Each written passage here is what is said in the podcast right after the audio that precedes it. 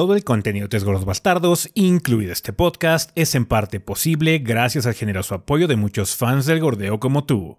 Muchas gracias a todos nuestros Patreons del mes de abril, entre los cuales se encuentran Luis Vargas, Carlos Concuá, Fluke Light, Eric Vázquez Lom, Jesús Eladio Rojo Reyes, Juan Carlos Alcántara Santana, Jovelo Quintero y Luis Castillo.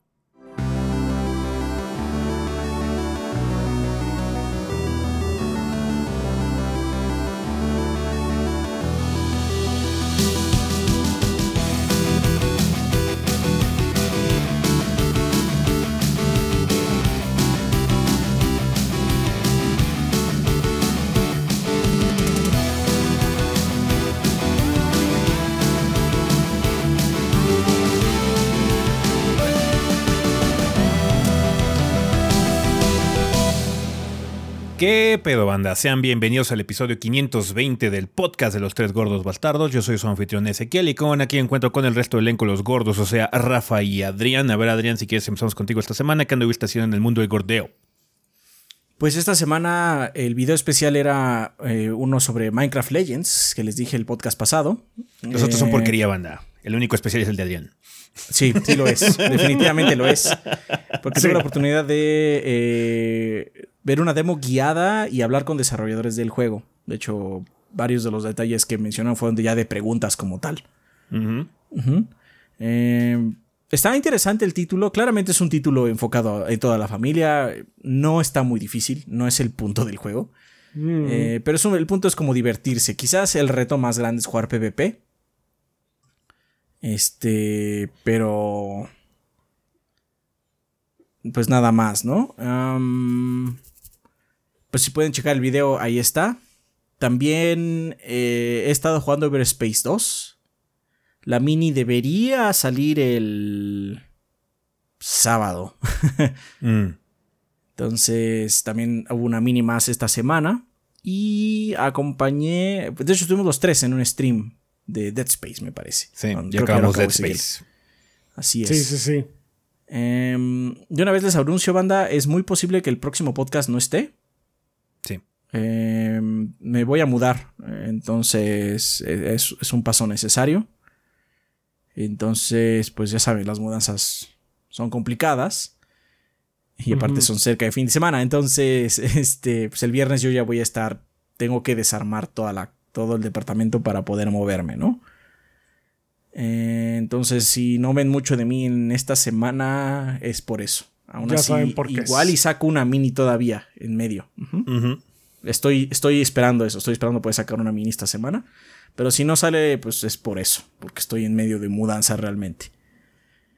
Em, y creo que es todo. Está bien. Eh, Everspace salió el sábado, por cierto.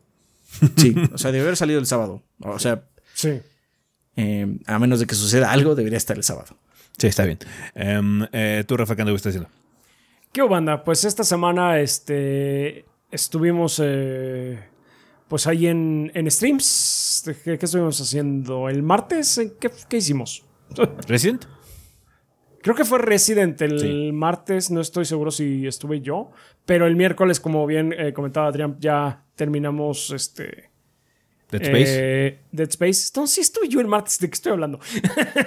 sí, cómo no. Sí, estuve con ese.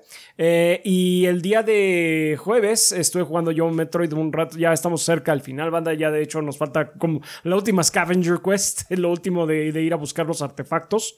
Porque ya, ya estamos al full en, en cuanto a em, equipo. El, el traje ya está completamente actual, eh, upgradeado. También ya tenemos todos los cañones. Entonces, pues nada más falta. Yo creo que en el siguiente stream ya acabamos Metroid Prime. Y. mm, ¿Qué otra cosa? Eh, salió el short de, de la muerte de Sonic. Sí. De quién fue quien mató a Sonic, que, que ya estaban diciendo la banda que querían contenido de ese. Pues no dio para otra cosa, pero pues creo, creo que les gustó, entonces agradezco que lo hayan visto. La neta está bueno el juego, me divertí bastante jugándolo, sí me, me hizo re- reír genuinamente. O sea, es un Chaps cada día un paso más cerca de ser, No, es que sabes... no irónicamente, un fan de Sonic. I hope not, pero mira, te, te voy a decir una cosa. Lo que, lo- la- creo que lo que más nos da cringe en general aquí de Sonic es que se toma muy, en serio. Entonces, eh, Sonic pretende tomarse bastante en serio y eso es así como que pero son peluches, corren rápido.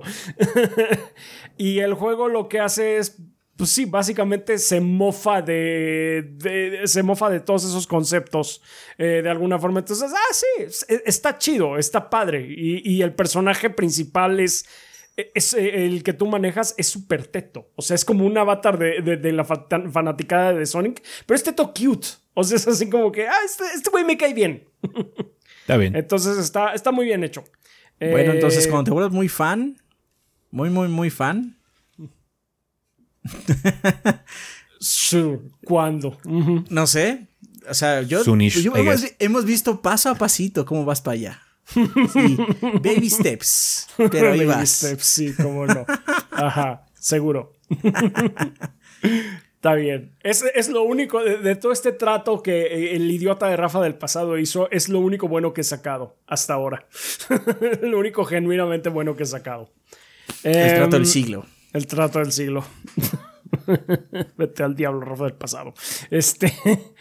Eh, eso, y va a haber eh, una mini, reseña también esta semana. El juego que estoy jugando, pues ya, ya lo acabé, nada más que como que tengo que jugarme un par de cosas nuevas para, para checar, digamos, una, una, una segunda playthrough a ver si cambian algo. Eh, y pues sí, eh, esperen el contenido este, esta semana eh, de mi parte, banda, en, una mini, reseña. Y está bien. pues ya. Está bien, está bien. Eh, pues yo lo que estaba haciendo, eh, esta semana saqué ya el video de impresiones de la versión de PC de The Last of Us Parte 1. Eh, un, mal port, un, mal, un port mal optimizado. Desafortunadamente salió chafa en esta ocasión, así que por favor no lo toquen. por lo menos no hasta que lo parchen hasta el infinito. no te digo que ya está sacando comunicados y demás. vamos a ver cómo evoluciona la cosa. Pero sí, ahorita de momento The Last of Us Parte 1 en PC, no. No furula. O sea, a algunas personas les va a funcionar. Hay testimonio de gente que sí le jala. A mí no me falló tan brutalmente realmente. Pero en general es un volado y yo no me arriesgaría ahorita. No, Además, mucho de eso se debe a que básicamente tu, tu compu lo sobrellevó con puro poder crudo. Sí, sí, sí. Entonces, mi, pobre tarjeta gráfica trabajó este, horrores, pero bueno, pudimos correr eh, decentemente el, el, porte de las dos. Así que también sirve que se aguantan para una, una rebaja o algo así. Entonces, sí, ahorita no lo, no lo toquen este, en PC. En, consola, pues está bien, es obviamente en consola sí jala bien, pero en, PC ahorita desafortunadamente no es el caso. Em, no me acuerdo si salió otro video mío esta semana, creo que no, eh, pero estoy trabajando eh, ya en mi mini reseña de MLB The Show, ya estuve jugando mucho el otro día, entonces espero pronto ya tener la mini reseña. El juego no está mal, el juego si te gusta el béisbol, it's fine. De hecho, el, agregado que tiene histórico de las ligas negras se me hace bastante padre. Tiene como documentales que es lo que me hubiera gustado, por ejemplo, ver en Madden, así como un, apartado especial de, hablando del coach, así como históricamente, porque es importante, bla, bla. Aquí sí lo hicieron con los jugadores y la, importancia de las ligas negras antes de que se unificara eh, racialmente el deporte. Entonces, está, está interesante esa parte. Todo lo demás es béisbol y I hate béisbol, pero bueno, ahí voy. ahí voy. Eh, espero pronto tener mi mini reseña. Eh, también todavía no estuvimos jugando streams, eh, ya acabé Dead Space, estuvimos avanzando en, este, en Resident Evil y este, yo saqué un short el viernes sobre los mercenarios, de hecho vamos a platicar un poquitín eh, en, el, en, el, sillón porque viene bueno con malo con la actualización que llegó de Resident Evil 4, entonces eh, los mercenarios están bastante padres, por favor chequen el short, ya saben que si nos dan un pulgarcito arriba, este, un comentario ahí en el short, si lo ven, nos ayuda mucho, van, así que por favor dense una vueltecita para ver el short de Resident Evil 4, los mercenarios. Y pues preparando contenido, ya estoy jugando algo también eh, importante. Entonces, ya, pronto va a haber contenido de eso también. Entonces, vergas. Y pues sí, em, con respecto a lo que dice Adrián, pues bueno, va a haber contenido esta semana, banda. Nada más, eh, Adrián no va a estar disponible por su situación de mudanza. Por lo mismo, eh, ya habíamos comentado en la, semana de que como vamos a llegar a la fase un poquito más relajada, ya vamos a empezar a ver qué onda con varios de los shows. Eh, que tenemos pendientes. Este, entre ellos está obviamente eh, Arto Fanarto, que ya debería haber un episodio en los próximos días. Bueno, una disculpa que nos tardamos un poquito más de lo normal, pero se complicaron las situaciones para poder juntarnos a grabar. En mucho tiempo, eh, hubo muchos eventos, hubo como muchas muchas interrupciones extrañas, poco este, normales, poco ortodoxas. Ya de haber harto fanarto esta semana, banda, un escudo por la tardanza. Y otra cosa que tenemos que grabar es el Yabai, pero el Yabai, como va a haber modificaciones para el show, de hecho lo vamos a transportar totalmente a YouTube. Eh, necesitamos grabar otras cosillas para avisarles cómo va a ser ahora las mecánicas para sus preguntas y todo ese tipo de situaciones. Ya hemos estado platicando un poquitín. Eh, entonces, una disculpa por la tardanza Yabai. Eh, de nueva cuenta, yo me hago responsable por eso, pero esperemos que pronto ya podamos solucionar esa situación también. Nada más hay que esperar también a que Adrián ya se asiente, eh, porque ahorita tiene muchos distracciones que son muy importantes por lo de su mudanza. Entonces, eh, pues sí, una disculpa por esa situación, banda, pero en cuanto a contenido, debería haber y streams y todo el desmadre, va a seguir habiendo, banda, seguimos avanzando en nuestras series, este, y vamos a ver qué más este, podemos jugar en estos días también. Va que va. Y bueno, eh, hay algunas cosas de qué hablar en el sillón, así que si quieren, vámonos para allá directamente.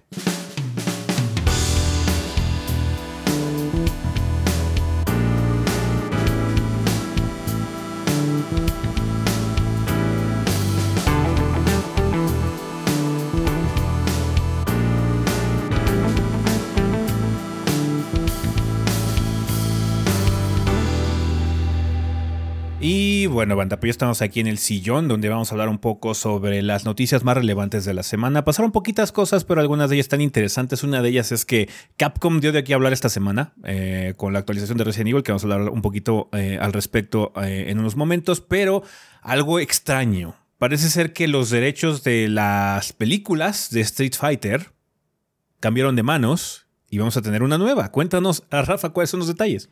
Pues sí, resulta que Capcom ya está trabajando en coproducción con Legendary Entertainment y ya están haciendo una nueva película live action de Street Fighter.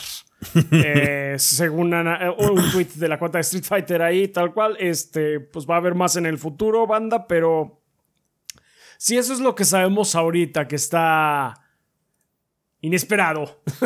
no esperaba esta, esta noticia, la verdad, pero bueno, pues a, Ahí lo tienen, tendremos otra, otra película live action de Street Fighter. Entonces vamos a ver. Hay dos nada más, ¿no? Está la clásica donde sale Raúl Julia y está la de Chun-Li, ¿no? Está la de, de ah, la de Chun-Li que es malísima. O sea, la otra está mala, pero es divertida. O sea, tiene It was Tuesday. Tiene cosas así como que buenos sí, tiene, tiene, momentos, tiene momentos. es muy momentos. mala también la otra, pero la, la, la, la de Chun-Li no tiene ni momentos, solo es planamente mala. mala. Sí. sí. nada más es, es pésima esa película. Entonces, pues sí, ahí está. Vamos a ver qué tal queda con lo que ha estado ocurriendo últimamente eh, con las adaptaciones de juegos que parece que a, a, últimamente han salido de eh, a buenas. Entonces, pues ya veremos qué tal o sea, quedan. No sé realmente cuánto potencial haya para sacar un producto de calidad en cuestión película no de Street sé, Fighter. Es que también la, la, la, historia de Street Fighter es. O sea, el lore de Street Fighter está por todos lados. es un desmadre esa cosa. Entonces, quién sabe qué, en qué se vayan a concentrar. Escúchenme, escúchenme. Mm. Mi pitch para la película de Street Fighter es el siguiente. John Wick, pero Ryu es John y no hay pistolas. Y Bison le tira mierda a Ryu. Sí, super coreografías de buenas peleas. Y de repente llega Kane y le dice, hermano, ¡Ah, hermano! Y pa, pa, pa, pa. Puras coreografías. Puras Pero, coreografías. ¿Sabes qué? Eso puede funcionar. Y al final, pues se pelean Ryu y Ken en, en, en, en, no sé. Digo, pero al final se pelean Ryu y Bison en, Ryu y Ken el pinche Bison. templo. Sí. y, al mismo, y, y, al mismo tiempo en una pelea Mirror, Ken con. Ay, no Con- sé. Con este. ¿Quién es la mano derecha de Bison? Eh, o sea, a veces lo ponen como Sagat, pero en realidad es Vega y Balrog. Son como que Vega. Supongo que contra Vega o contra Balrog. Así una pelea Mirror. O podría ser Chun-Li Vega, Ken y Balrog.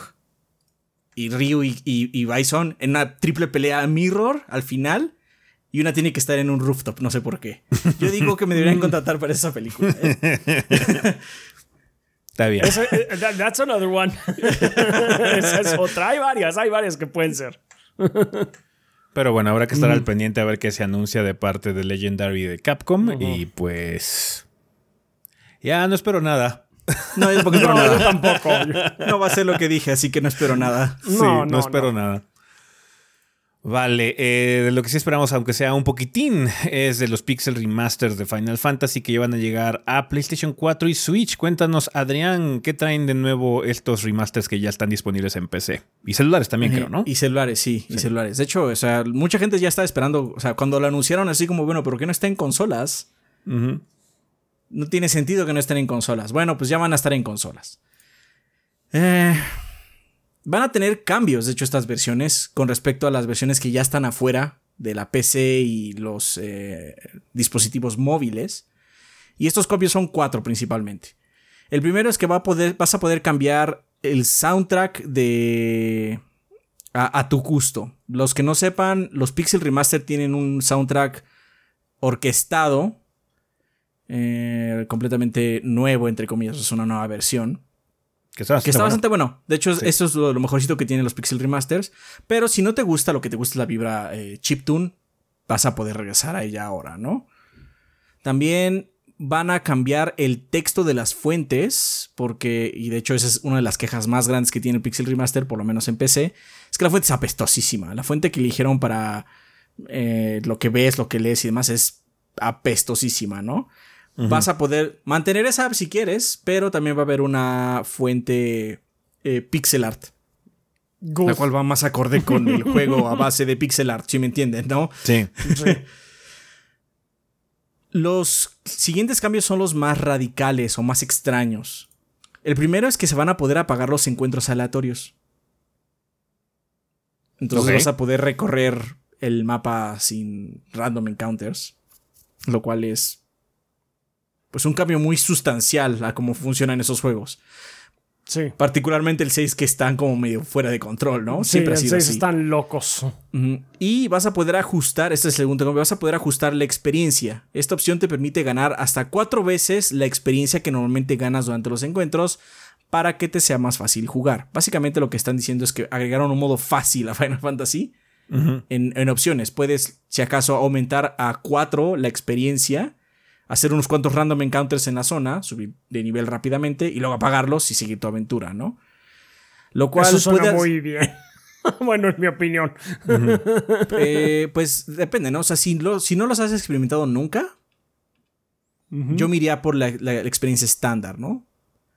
Y si sientes que ya sabes que estoy harto lo random, pues lo apagas. Pero yo me iría directamente sí. Pero si eres una persona que ya ha jugado todos estos juegos, sí. o sea, vuélvete loco, ¿qué importa, no? Sí, sí, no, más bien por eso. O sea, si yo quiero realmente experimentar la, la historia y ponerme súper super roto, pues why not? De hecho, el, la, la, la, colección de Dot Hack Sign que salió hace, muchos tiempo, hace mucho tiempo tenía una situación igual. Podías poner a tu personaje súper estúpido al inicio para que fueras nada más viendo la historia. Ajá, sí, yo ya acabé estos juegos en el Play 2, I don't care. Entonces te pones estúpido y ya nada más ves la historia, que es lo que quieres revivir, ¿no?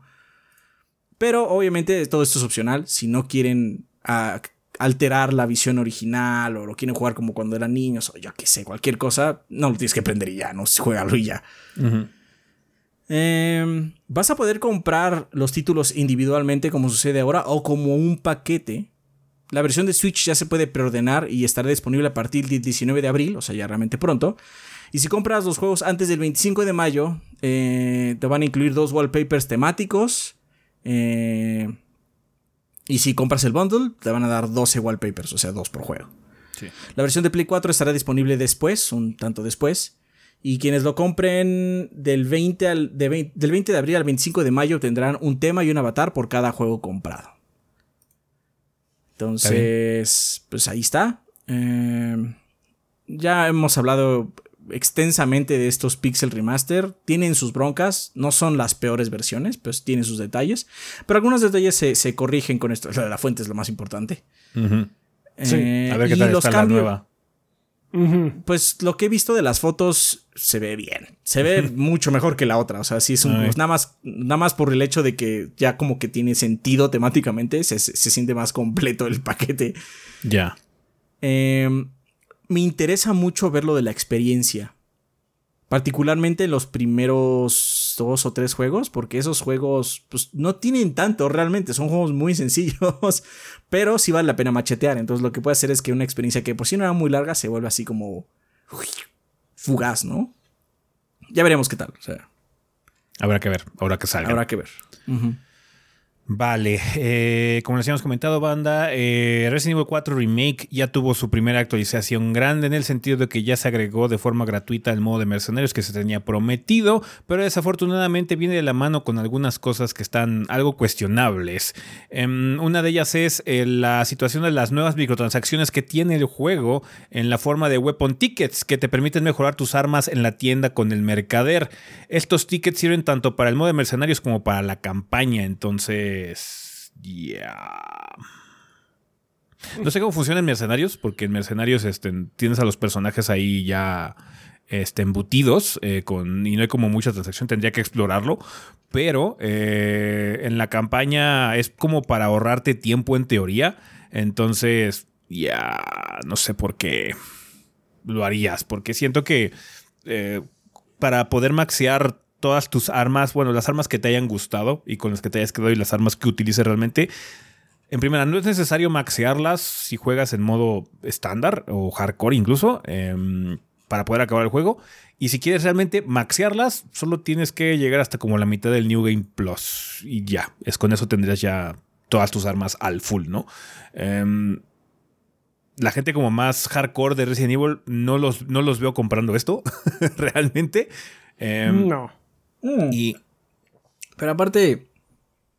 O sea, lo que hace esto es como hacerte más fácil el inicio o alguna parte, ¿no? Te sube el nivel de tu arma donde debería estar menos ponchuda. Juega el juego fácil, ¿qué importa? O sea, realmente tampoco es que sea necesario. No. El juego fácil está fácil.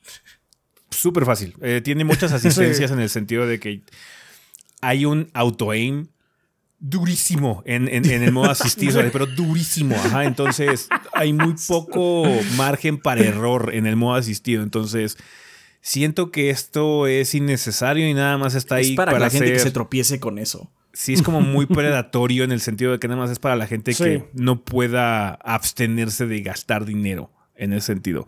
Entonces, es una muy mala movida en parte de Capcom. Siento que ensucia un producto que en realidad estaba bastante bien, había sido muy bien recibido. La actualización de Mercenarios no está al full en el sentido de que no tiene a dos personajes, no tiene a Ida Wong y no tiene a Wesker. Pero se ha comentado que probablemente lleguen cuando llegue el Separate Ways. cuando llegue el. Porque pues, Separate Ways es mucho de Wesker y Ida Wong. Ajá, entonces probablemente se actualice. O si Capcom se quiere ver mete puño, te cobre, ¿no? Solamente si compras el Separate Ways es cuando le puedes agregar a esos dos personajes. No lo sé, todavía no sabemos cómo está la situación, pero en general no había estado mal. No, no había estado al 100%, pero en general el producto había sido bien recibido y siento que esto nada más ensucia la percepción del juego eh, eh, ya después de que haya salido.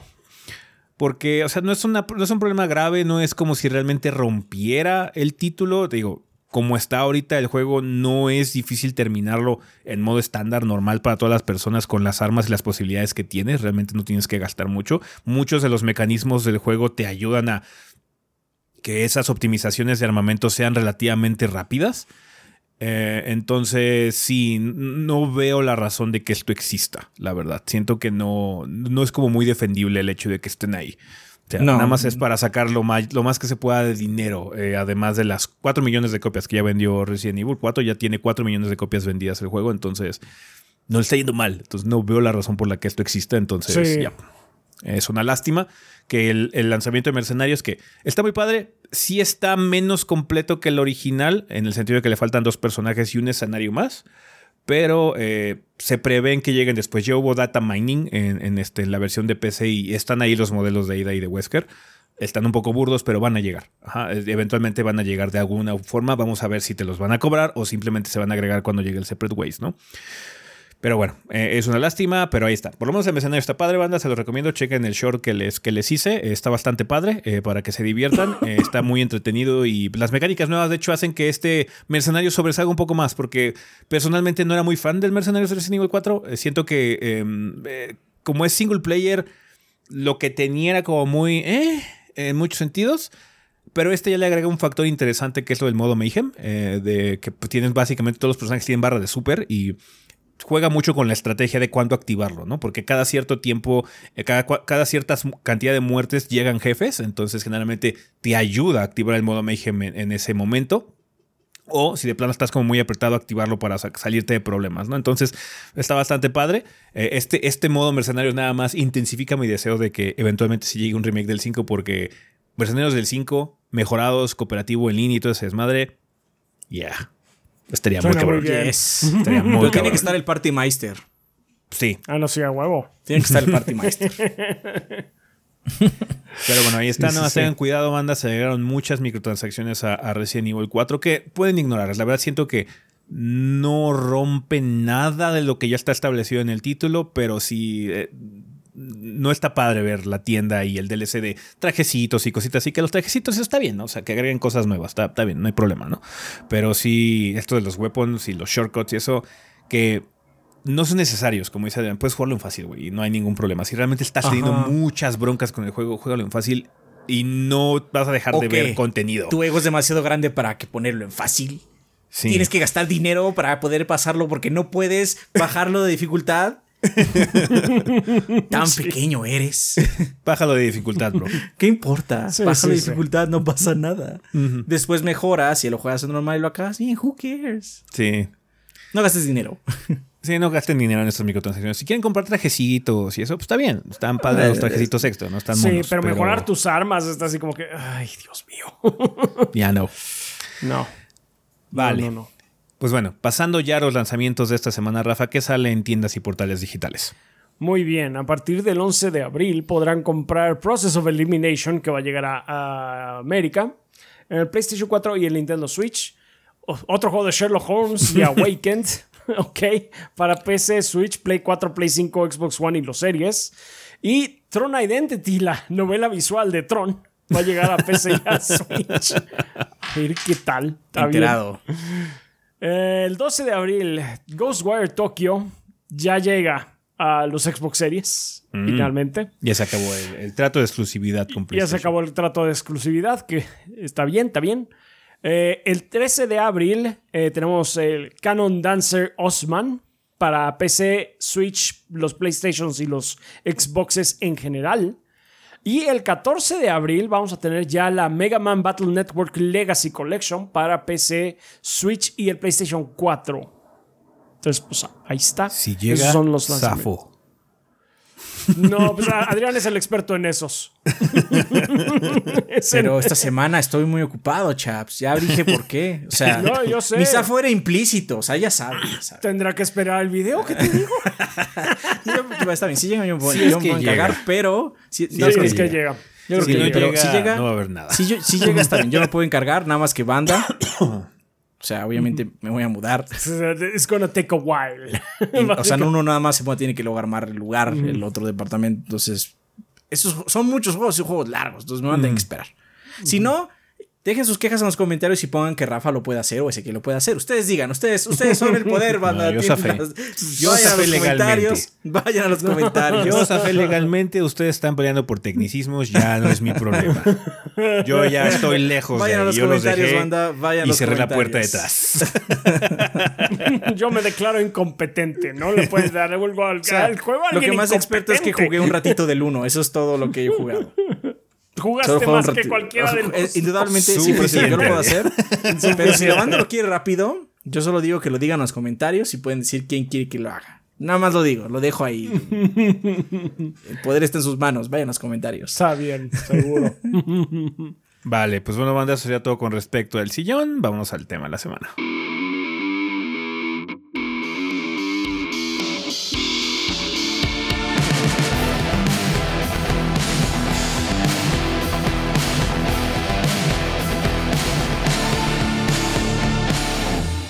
Ok, banda, pues ya estamos aquí en el tema de la semana. Vamos a empezarlo como ya es costumbre con eh, la vida después del podcast. En este caso sería episodio 519. El E3 ha muerto. Otra vez. Cuéntanos, Rafa, ¿qué nos mandó la banda? Muy bien, pues eh, tenemos un par de comentarios, eh, a pesar de que sí estuvieron dejando varios comentarios, banda, tanto en, más que nada en YouTube, en Discord hubo un, par, seleccionamos uno de los, de los que había, y muchos como que se resumen en, en esto que vamos a estar eh, comentando, más que otra cosa, porque a muchos les pegó el, el E3 2016, entonces muchos de los comentarios que estuvieron dejando básicamente fue el recuerdo que más les pegó. Pero bueno, vamos a leer primero el de Fremen X de Discord, que dice, yo cuando estaba dando mis razones eh, de por qué el E3 murió, eh, cuando escucho que para la vida después del podcast pedían momento y recuerdos agradables. Ah. en fin, como refan del Final Fantasy VII y el God of War, obviamente con la revelación del remake del primero en la entrada con orquesta del segundo, grité como niño súper contento. Pues ahí está, ese fue del 2000, desde el 2016. Pero si hay algo que me impactó fuera de lo normal de mis gustos fue cuando mostraron Bioshock Infinite. Ah, el demo del juego que no, no, es Bioshock Infinite ya. no llegó. Y no llegó. No, soy tan fan de los juegos en primera persona, mucho menos de los shooters, y por lo mismo no sabía que era la franquicia o quién chingados era ese tal Ken Levine. Pero tal fue mi impacto al ver ese trailer de gameplay, eh, de gameplay de Infinite que al poco tiempo me compré el Bioshock 1 y 2 para estar listo para el Infinite. Me gusta mucho, me gustó mucho la serie, aunque debo confesar que en el Infinite eh, lo que vi en el trailer de SE3 no pasó tal cual en el juego. Pero bueno, al menos ese trailer me vendió toda la saga. Un saludo, gorditos. Que también es un problema, ¿no? Que son trailers que al final acaban no ocurriendo. Sí, a ver, cosas que, no pasan. Es normal. o sea, el desarrollo de videojuegos evoluciona mucho con el tiempo por cosas que funcionan, cosas que no funcionan y demás. Entonces es muy común que eso suceda. Pero qué bueno que te haya gustado. En todo caso, qué bueno que te acercó a la serie. Bioshock son, son buenos juegos. Sí. Sí, son buenos juegos. Incluso el 2. El 2 es, es el eh, The Weakest Link, es el eslabón más débil, pero sigue siendo un buen juego. Dentro de todo. Eh, y por otro lado tenemos el comentario de Andrew Vázquez de YouTube que dice, hola gorditos, mi momento favorito de la E3 tendría que ser todo el E3 2016, tuvo de todo, incluido el reveal de God of War, Resident 7 y Death Stranding. Para mí fue súper memorable esa porque fue la única ocasión que se juntaron todos mis amigos, más un par de gente colada, y por lo mismo se me hizo más desmadre al ver todo lo que las revelaciones traían a la mesa. Eso sí, escogen mi mensaje, gorditos, los quiero mucho y son de las pocas razones por las que mantengo la cordura. Saludos. Saludos. Ojalá que te Saludos. Saludos. que, te mejores. Ese standing es el del gobierno vino por mi bebé, ¿no? Sí. Sí. Sí, ese, fue, ese, ese, ese trailer inicial de Death Stranding es como una experiencia religiosa. O sea, te están tratando de meter a un culto, güey, ahí. Supongo que ahorita que ya sale el juego no tanto, pero en ese momento así como... ¡Wow! ¿Qué diablos está pasando? Sí, o sea, y aparte, por ejemplo, cosas como el trailer de Death Stranding 2 pueden ser un poquito más alocadas, pero... Yeah, ya sabemos más o menos de qué, de qué, de qué va la cosa ahora. El contexto es importante, el contexto es importante. sí, sí, sí. sí. Vale, pues muchas gracias por participar, banda, con sus comentarios para la vida después del podcast. Eh, si quieren checar más, chequen la sección de comentarios del episodio pasado. Ahí están los recuerdos de la banda. Eh, como dice Rafa, sí, hubo mucho sobre el E3 2016 que fue bastante eh, importante, imponente en muchos sentidos. Fue la última conferencia grande de Sony en muchos sentidos esa vez, porque la del año siguiente fue cuando se reveló Resident Evil Remake 2 y eso, pero estuvo como muy rara, porque fue la que los mudaron así como de locación en locación. Y ahora para The Last of Us 2 vamos aquí a la carpa esta. Y ahora vamos acá para ver Ghost of Tsushima. Ghost of Tsushima, empezando con flauta. Sí. Ah, cierto. Se puso como muy experimental y luego Sony dijo, no más, ya, eso, eso, eh, con eso nos despedimos. We're not gonna top this. Básicamente. Me retiro en mi mejor momento, compromiso. Clásico. Pero bueno, muchas gracias por participar, banda. Vale, eh, vamos a pasar al tema de esta semana, eh, que es más que nada una respuesta a muchas interrogantes que nos han estado llegando esto, en estos días, ahora que hemos estado haciendo streams con respecto a la situación de la película Mario. Es una película muy importante en, en el apartado de eh, interpretaciones de videojuegos o adaptaciones de videojuegos al cine o a la TV. Entonces ha habido muchas preguntas con respecto a qué creemos que va a ser Nintendo después, qué nos gustaría ver a futuro, bla, bla, todo ese tipo de situaciones, porque, eh, pues bueno, generó mucha emoción, ha habido mucha expectativa, parece que la película está complaciendo mucho a los fans, no tanto a la crítica, pero bueno, a los fans sí.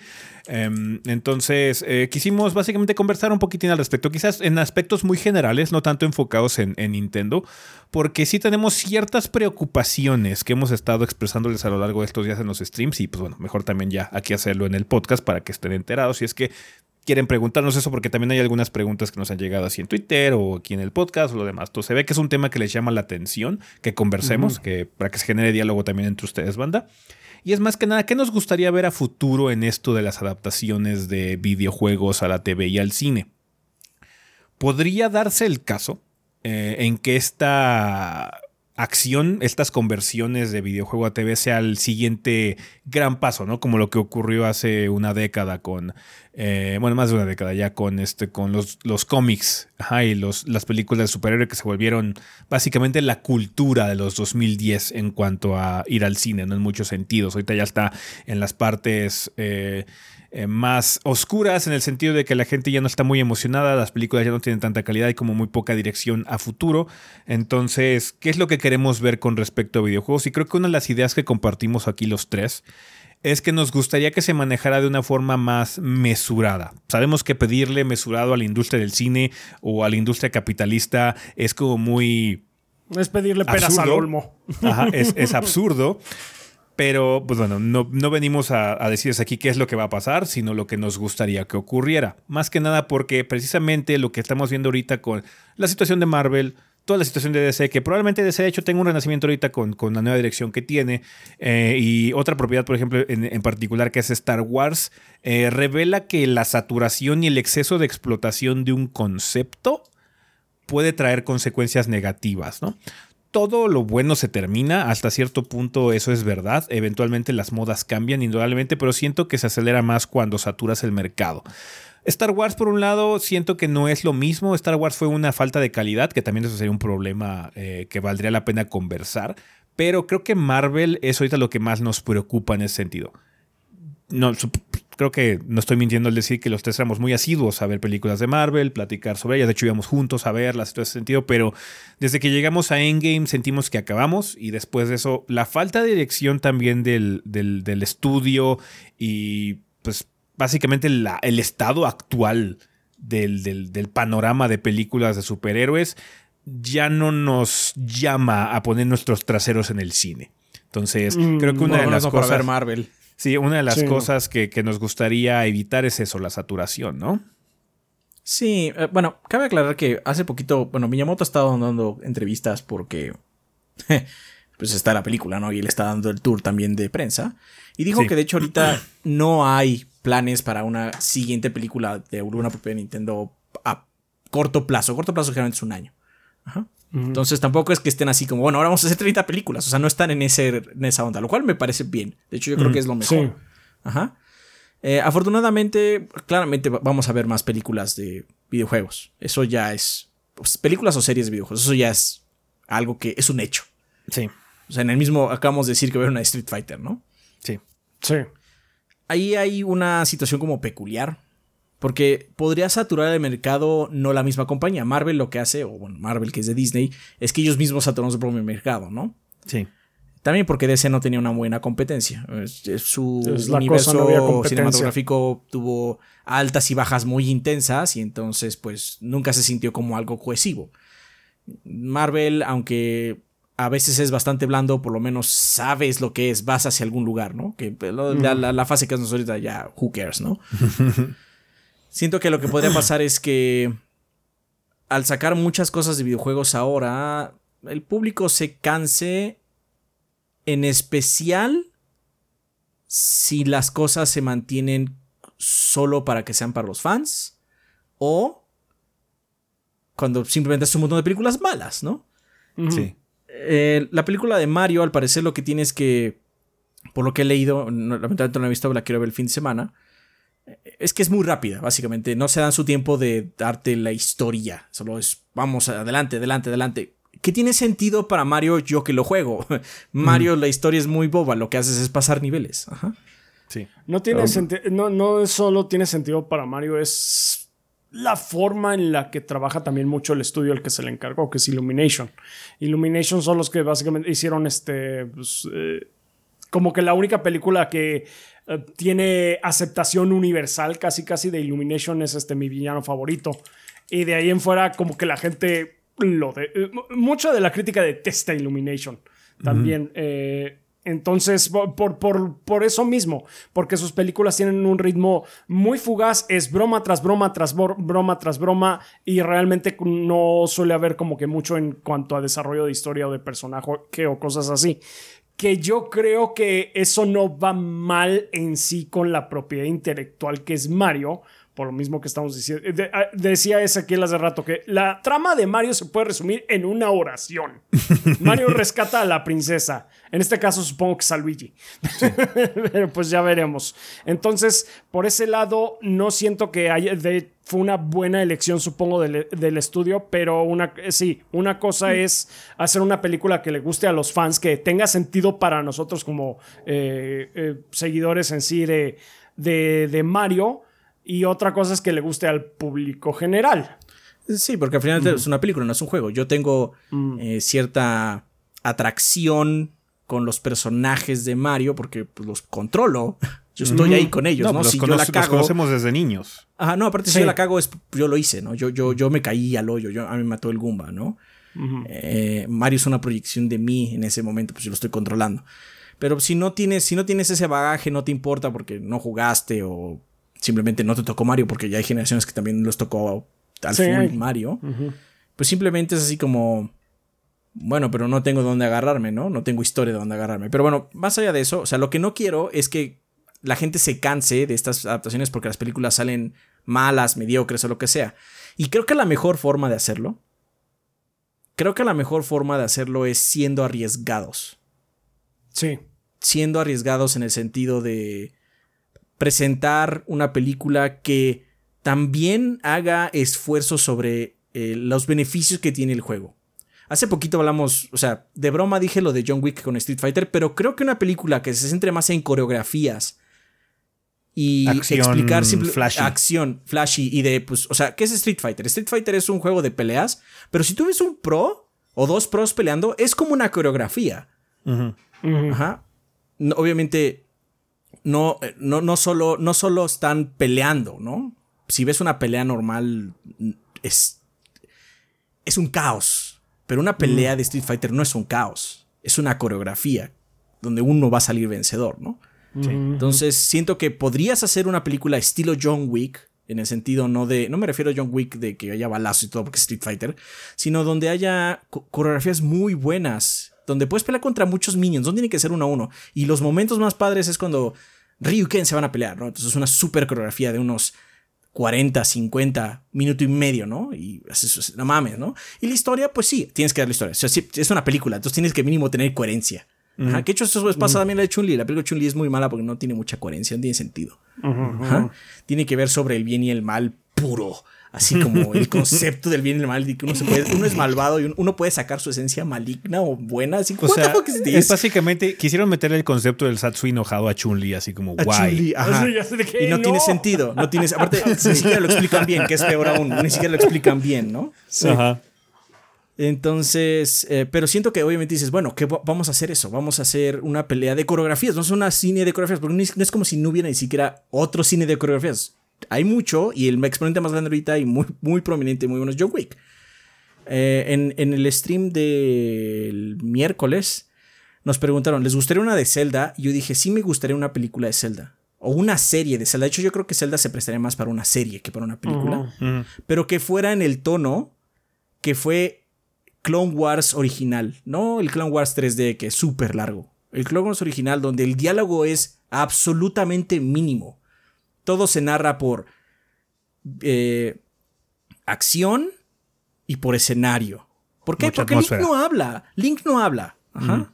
Link no habla porque es nosotros. Eso lo entiendo bien. Ajá. Pero para mantener esa como conexión que tienes con el juego, creo que sería bueno simplemente que no hablara. ¿Y que qué hablarán? ¿Qué habla de Link? Sus acciones. ¿Qué habla de Link? Que es heroico, que está dispuesto a entrar a la boca del lobo por salvar a alguien o conseguir un ítem que le haga seguir adelante con su aventura. Entonces siento que podría ser como una serie de viñetas donde el diálogo sea mínimo, que quizás aparezca Zelda o aparezca algo y le diga algo a Link, pero que sea mínimo, o que sean flashbacks como pasa en Breath of the Wild, ¿no? Pero no quiero, un- no, o sea, yo sí- Zelda no la siento como una serie donde es que vamos a explicarles el lore del mundo. ¡Qué hueva! Porque al final del día, cuando tú juegas Zelda no es eso. Conoces el lore, a veces aparece y puedes, los personajes hablan de lo que pasó hace miles de años, pero que tú estás haciendo nada que ver, ¿eh? Sí, ¿no? Ajá. Entonces siento que... ya llegas cuando el desmadre ya pasó en muchos sentidos en algunos Ajá, casos. Tú tienes que ir a Real Desmadre. Y, entonces siento que, de hecho, este. ah, Tartakovsky, creo que se llama. Sería un ideal para hacer Zelda. Ajá. Siento que la mejor forma de hacer cine de, de videojuegos es arriesgándose. Porque Sí. los juegos son raros, los juegos son muy peculiares. ¿Cuánto dura Red Dead Redemption? Red Dead Redemption es un super western. Y dirías, bueno, es que pueden hacer un western de Red Dead Redemption. Sí, dude, pero si metes toda la historia de Red Dead, son como cinco temporadas de western. es muy larga, las- el juego es muy largo. Sí. No puedes hacer eso porque nosotros amamos a Arthur o a John Marston porque caminamos con sus botas durante 30 horas. Ajá. Y nos damos el tiempo de hacerlo, pero una película o no puede hacer eso. Una serie tiene la ventaja, de hecho, de Last of Us, la ventaja que tuvo es eso. Tiene un chingo de horas, Y son aún así ocho horas. está compactada. Y está comprimido. Sí. Son ocho horas, ¿no son ocho capítulos? Son nueve. Son nueve, Nueve. capítulos, pero aún así, sí. De, de- una de las cosas que tiene, eh, de las quejas que tiene la serie de, de Last of Us es que casi realmente no hay encuentros con infectados. No Ya, hay mucha acción. Se brincaron mucho la acción y se enfocaron mucho Sí. en, los, en la relación de los personajes. Hay mucha más conversación aquí. Entonces, obviamente, pues está comprimido. Con todo de que Sí. tiene nueve horas. Sí. Ajá. Un poquito más. sí. Imagínate una mierda de Red, Dead- de de Red Dead. Que obviamente Red Dead también hay muchas partes donde no te vas a casar. Eso Sí. no lo tienes que mostrar, ¿no? Sí. Pero aún así son muchas horas. Entonces, la única forma en la poder hacer eso es hacer propuestas arriesgadas. Propuestas arriesgadas que obviamente tengan sentido. Porque luego también hacen pendejadas. Creo que ahorita el público está. Digamos que estamos en la situación. Va a haber un cambio. Cada década. De hecho, eh, he visto varios videos documentales con respecto a, por ejemplo, la situación de los Oscars en general, ¿no? Y cómo la gente malinterpreta esa ceremonia de premiación como si fuera la determinación absoluta de cuál es la mejor película, ¿no? En el sentido de, ¿sabes que esta es la mejor película del año, bla, bla. No es que sea la mejor película de ese año en retrospectiva, era la mejor película de ese año para la cultura que se estaba gestando en esos momentos, ¿no? En muchos sentidos de el público el- y la situación también de la academia. Pero algo que te das cuenta al ver estos documentales es que el cine y el hambre del público cambia mucho de década en década. Eh, como los 70s tienen como una identidad muy particular y cambia radicalmente para los 80s y los 90s también son muy distintos y los 2000s y bla, bla, bla, todo este tipo de situaciones. Siento que después de, de la situación que tenemos ya del postmortem del el- el cine de superhéroes y ya básicamente la extenuación de ese concepto, el público está con hambre de conceptos complicados, conceptos enredados, pero que tengan un poquito más de sustancia, un poquito más de carne en todos esos asuntos. De hecho, la película que ganó este año, que es la de Everything Everywhere All at Once, es una, es una película muy complicada. En el sentido no de que el concepto sea así como súper difícil de entender. Son- se puede entender porque ya el concepto de multiverso ya se nos ha presentado en muchas situaciones de películas de superhéroes. Ya la gente tiene ese conocimiento, aunque sea tangencialmente. Pero eh, el el corazón de la película está muy bien centrado. Es una película sobre familia, sobre la relación entre una mamá y una hija, ¿no? En particular, ¿no? Entonces hay un conflicto muy común.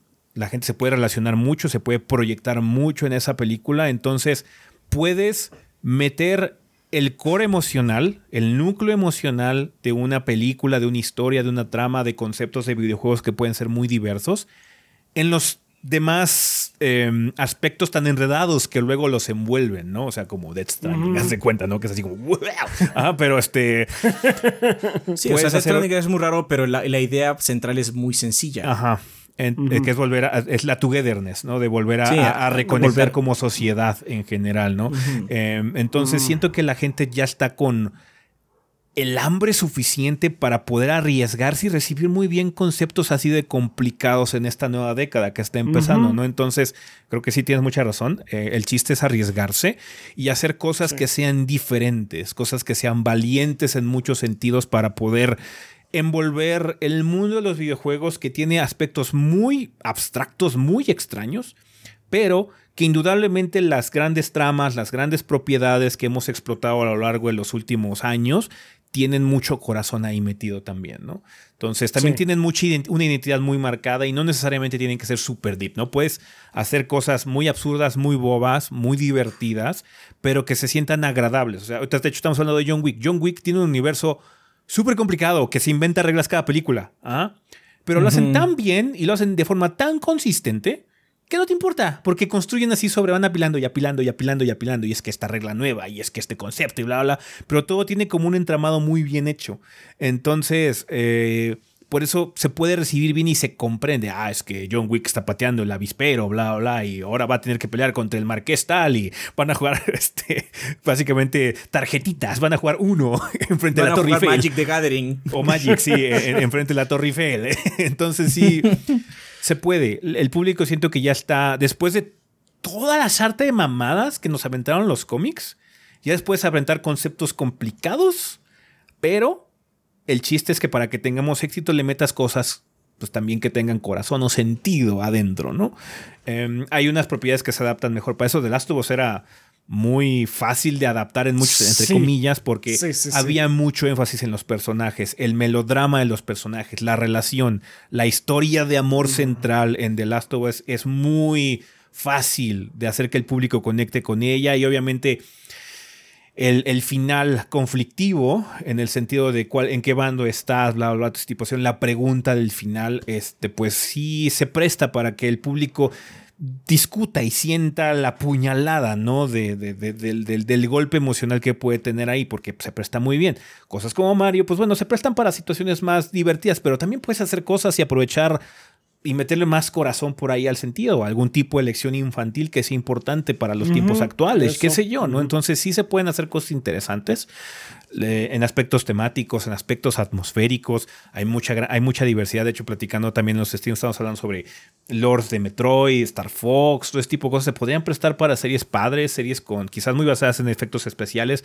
muy atmosféricas, y quién sabe, o sea, igual y hasta la pinche serie de Gran Turismo acaba estando buena, nada más porque la hacen eh, de una forma adecuada. Yo en mi vida hubiera pensado que, o sea, yo sé que eh, tú sigues mucho la Fórmula 1, ¿no? Por ejemplo. Yo no soy fan, o sea, no, no soy, soy un neófito para la Fórmula 1, no entiendo nada y no sé nada, ¿no? Pero me gustó mucho esa película de, de, de Nicky Lauda contra Thor. Sí, sí, pero porque está muy bien manejada, está muy bien manejada y estaba yo interesado en eso porque a pesar de que es un concepto raro que realmente yo no entiendo, no me importa, la pude ver porque está muy bien hecha. Ahorita que estamos hablando de, que estoy hablando yo que estoy jugando este MLB The Show, mi equipo de MLB The Show son los de Oakland por Moneyball. Básicamente siempre escojo, a los, siempre escojo a los de Oakland por Moneyball. Entonces, eh, sí hay oportunidad para hacer cosas interesantes. Eh, que espero no nada más sea explotación y simplemente subirse a la moda de que ahorita lo hot son videojuegos y no cómics. Sí, porque si no sale como la serie de Netflix de Resident Evil. es, eh, pues que Resident Evil tiene un historial. o sea, yo sé, yo sé, pero o sea, esa particular es mala, mala. O sea, sí. Resident Evil tiene que manejar muy bien esta línea porque siempre ha sido clase B. Trata de ser una película clase B. Y Ojalá la gente no se enoje. Pero creo que las dos primeras que hicieron de Mila Jovovich no están buenas, pero son clase B. Ajá. Ahora bien, haciendo un punto de contención justamente con lo que acabo de decir de, esas dos películas de Resident Evil, las de Mila, Mila Jovovich. Yo soy de la idea que si una película que se está basando en un libro eh, no es absolutamente fiel al libro, o por lo menos al concepto general del libro, más le vale hacer una película chingona porque si no estás desperdiciando el, básicamente lo que originalmente hace el libro grande, ¿no? Porque tenemos casos donde sí pasa. Blade Runner no se parece mucho a, a Son a los androides con ovejas eléctricas. The Shining de, Kubrick. The, Shining no se parece a The Shining. Ajá. la de Kubrick no se parece al libro de Stephen Traiciona todo el mensaje de la, de, la novela de Stephen King. Pero buenas. God damn, está buenísima. Pero son películas buenas, ¿no? Sí. sí. En cambio, cuando agarran un libro, vamos a hacer este libro y nada más agarran el nombre y hacen lo que quieran con él. Es una película y, no queda tan buena la película. Está como, ¿eh? Es una oportunidad desperdiciada. Entonces, ¿para qué agarraste el nombre del libro? Nada más por nombre. Ajá. Yo Robot. Con los videojuegos. ¿eh? Yo, Robot. Yo Robot. Mm. Yo Robot. Eh, con los videojuegos, creo que vale la pena considerar algo similar. Si usa el mm. concepto del juego. Ajá. De hecho, úsalo como piedra angular Ajá, porque The Last of Us en la serie, este, la piedra angular son los personajes, ¿no? No los zombies. Bueno, no los infectados. Infectados. ¿Por qué? Porque ¿cuál es la piedra angular del juego? Pues las peleas son peleas, eso es lo que sean. O sea, el camino es lo importante. Joel y Ellie son lo importante, ¿no? Se centraron en eso. Ajá. Sí. Sí, sí, Entonces sí. siento que tienen que hacer ese trabajo, ese trabajo que a veces, pues la neta es un poco de hueva para ellos porque pues no todo el mundo es jugador. Ajá. Y entiendo, pues es que elijan un, un director que le gustan los juegos. No es tan fácil como ustedes creen, porque ni siquiera los directores se llevan entre sí todo el tiempo, ni se conocen todo el tiempo, ¿no? Hay unos que sí levantan la mano y dicen, yo sí quiero hacer este proyecto porque me llama mucho la atención, pero muchos de ellos dirán, I don't care. Ajá, más bien los contrataron, les dieron el dinero, porque Sí, yo me creo dieron que el tú puedes dinero. ser- No podía decir que no. Pero aún así tienen que hacer ese trabajo de entender el núcleo del juego. Porque todos los juegos, por más sencillos que sean, tienen un núcleo. El de Mario es la aventura. Ajá. Que parece ser que es lo que tiene muy bueno la película. Pues aventura todo el tiempo, ¿no? Sí. Sí. Este, y eso siento que es muy importante. Va del lado del arriesgue. Tienes que conocer un poco el producto para que realmente se sienta como tal, ¿no? Si no, nada más pegaste tu historia en un nombre y agarraste algunas cosas visuales, ¿no? Que eso hace que se destruya básicamente el puente, ¿no? Y hace que pues, tu fanaticada base, que es mínimo los que lo van a ver así incondicionalmente, se enojen. Porque, o sea, yo sí estoy en, en la idea de que si vas a cambiar el material original, más te vale que esté súper chingón. Y se puede hacer, o sea, hay gente que es brillante, ajá. Sí. Pero si no, ¿para qué la desperdicias? ¿Para qué lo desperdicias? No, de hecho, es lo que eh, hay, hay mucha. O sea, Sony echó la casa por la ventana con la serie de Last of Us, ¿no? Y hay podcast posterior a cada episodio, entrevista con Druckmann, entrevista con el director, con Craig Mason y todo eso. Y hay un episodio en particular que es muy distinto a, a la trama, ¿no? Que es el episodio 3, toda la historia de Bill eh, en general. Pero Druckmann platicó que cuando Mason llegó y le dijo, oye, es que quiero cambiarlo, quiero aprovecharlo para hacer esta trama, bla, bla, vamos a hacerlo así. Druckmann dijo, sí, yo creo que sí, ¿sabes por qué vamos a cambiarlo? Porque siento que es mejor de lo que teníamos y se aplica más para lo que, para lo que tenemos ahorita en la serie de TV que este, lo que funciona, ¿no? Bill en, en- el juego es como un... Es un personaje importante, es un personaje que llegamos a conocer, es un personaje que cumple una función, pero también tiene eh, una función mecánica. En la narrativa exploramos más a ese personaje y su relación con su compañero, con Frank, que en el juego pues, es muy distinto a lo que pasa en, en la serie. Entonces, se puede aprovechar para expandir, para incrementar el lore. De hecho, hay algunas escenas eh, extras en la serie de Last of Us que expanden el lore de- de- del juego. Que dices, ah, bueno, esa de seguro también pasó en el juego, porque es extra, es aparte. Entonces, hay muchas oportunidades para mejorar el concepto y dejar que los autores, que son los nuevos guionistas, los nuevos directores, también le pongan un poquito de su cosecha, porque ellos son expertos en lo que hacen, películas. Ajá. Los directores de juegos son expertos en lo que hacen también, juegos. Entonces, los dos se pueden casar, pueden funcionar muy bien, pero la película tiene que ser, o la serie tiene que ser película y serie primero, y el juego tiene que ser juego por su lado, ¿no? Entonces, hay que aprovechar las fortalezas del medio, obviamente, hay que adaptarlas, como tú dices, hay que hacerlo mejor.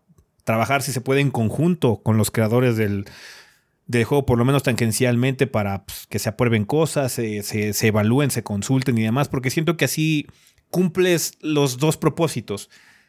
La parte creativa del proyecto de TV o de cine, en el sentido de que sabes que esto funciona y va a mantener entretenido al público, bla, bla, bla, pero también no puedes descuidar a los fans que necesitan esos guiños, esas notas, eh, esos momentos clave que son muy importantes, ¿no? Porque también hay conversaciones que son textuales, directamente sacadas del juego, porque son conversaciones muy importantes. Ajá, Estos son momentos icónicos, entonces tienen que estar ahí para que, obviamente, funcionan dentro de todo el contexto, pero para que los fans reconozcan el producto al final y no se sientan también tan extrañados por la nueva producción, ¿no? Entonces, sí, Ujú. es difícil, se quiere trabajo, pero si se hace esa labor, se generan productos de calidad y ya se ha demostrado. Entonces, em, se puede hacer. eh, Se puede hacer y pues bueno, creo que estamos en un punto en el que parece ser que va hasta cierta forma a explotar. Ya llevamos un rato con buenas producciones de juegos, cosas que no tienen realmente nada que ver, que son como extensiones del universo como la serie Cyberpunk. Eh, eh, cosas que se agregan, como la serie de League of Legends, que según tengo entendido es como mucho de background, pero realmente el juego no aborda esos temas que aborda la serie. Y pues The Last of Us, que es una adaptación básicamente íntegra hasta cierto punto de la trama central de la primera parte, ¿no? Entonces, eh, hay muchos ejemplos más. Ahorita la serie, la película de Mario que está teniendo bastante éxito y demás. Entonces, hay mucho potencial ahí. Hay cosas que pueden funcionar bastante bien, pero obviamente se tiene que trabajar. Ese es el punto. Que eso es lo problemático y lo difícil Sí. que va a ser romper la hueva de nada más querer sacar algo para poder cachín y ya, ¿no? No, es que, o sea, pues, lo que pueden hacer es hacer cualquier pendejada. O sea, decir, pues agarra cualquier juego y sácalo, ¿no? Sí. Un juego mínima- mínimamente eh, reconocido, hazle una adaptación pedorra. Porque aparte, tuvimos un- una época así, banda. Hace muchos Sí, años. Sí, sí, sí, sí, sí. Donde salían un montón de adaptaciones de juegos, pero eran todas malas, todas salían así como, "What, ¿qué es esto? Ajá. Y es porque, pues, lo único que hacen es poner algunos, algunos actores con el traje de la- del personaje del videojuego y una trama que sin sentido y la gente la va a ir a ver, ¿no? Y eso va a hacer que, se- si, si vuelve a suceder una situación así, va a hacer que la gente se agote. Ajá. Sí. Entonces, ¿para qué? Si, si, si, si queremos que esto se mantenga como algo padre, que sea con expectativa continua, creo que la mejor forma sí es arriesgando. Sí, sí, sí. Porque para arriesgar tienes que conocer el producto. Tienes que trabajar. Tienes que trabajar Tienes que también trabajar. Meterle coco, a final de cuentas. Y por eso deberían contratarnos, banda. No creo, no creo. No, no, no, no, No, no, no, no, para no. nada. No somos, no somos, este, no estamos ni siquiera calificados para hacer una cosa así. Pero bueno, banda, díganos ustedes qué piensan en la vida después del podcast, cuáles son sus expectativas, qué les gustaría ver, no en el sentido de qué película o qué propiedad les gustaría, sino cuál sería la forma en la que les gustaría verse manejado o qué opinan al respecto de lo que hemos comentado aquí para, pues bueno, eh, conversar con ustedes realmente sobre esta situación, porque parece ser que eh, una de las nuevas modas eh, va a ser adaptar cosas de videojuegos en general. Entonces, vamos a ver eh, cómo, cómo evoluciona la cosa. Pero queremos también saber de ustedes qué es lo que piensan, cuál es su sentir eh, con respecto a esta situación. Y pues también si quieren agregar este algún, algún sueño ideal, como lo que dijo este Adrián de Zelda y su serie, eh, pues díganos qué les gustaría ver a futuro y en qué sentido, ¿no? Cómo les gustaría que Hollywood, entre comillas, manejara eh, esta, este acceso y este nuevo como respeto o perspectiva que tienen por las adaptaciones de videojuegos a futuro, ¿no? Pero bueno, banda, eso sería todo con respecto al tema de la semana. Si quieren, vámonos ya a comunidad.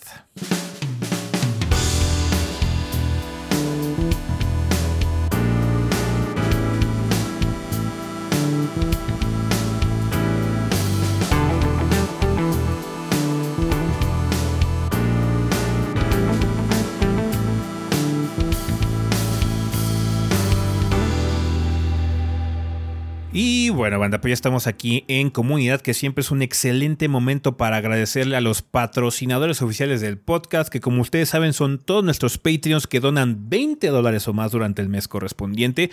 Muchísimas gracias, banda, por estar aquí con nosotros un mes más. Ya son todos nuestros Patreons del mes de abril. Gracias por quedarse con nosotros, por aumentar. De hecho, ya tenemos más Patreons de 20 dólares. Muchísimas gracias, banda.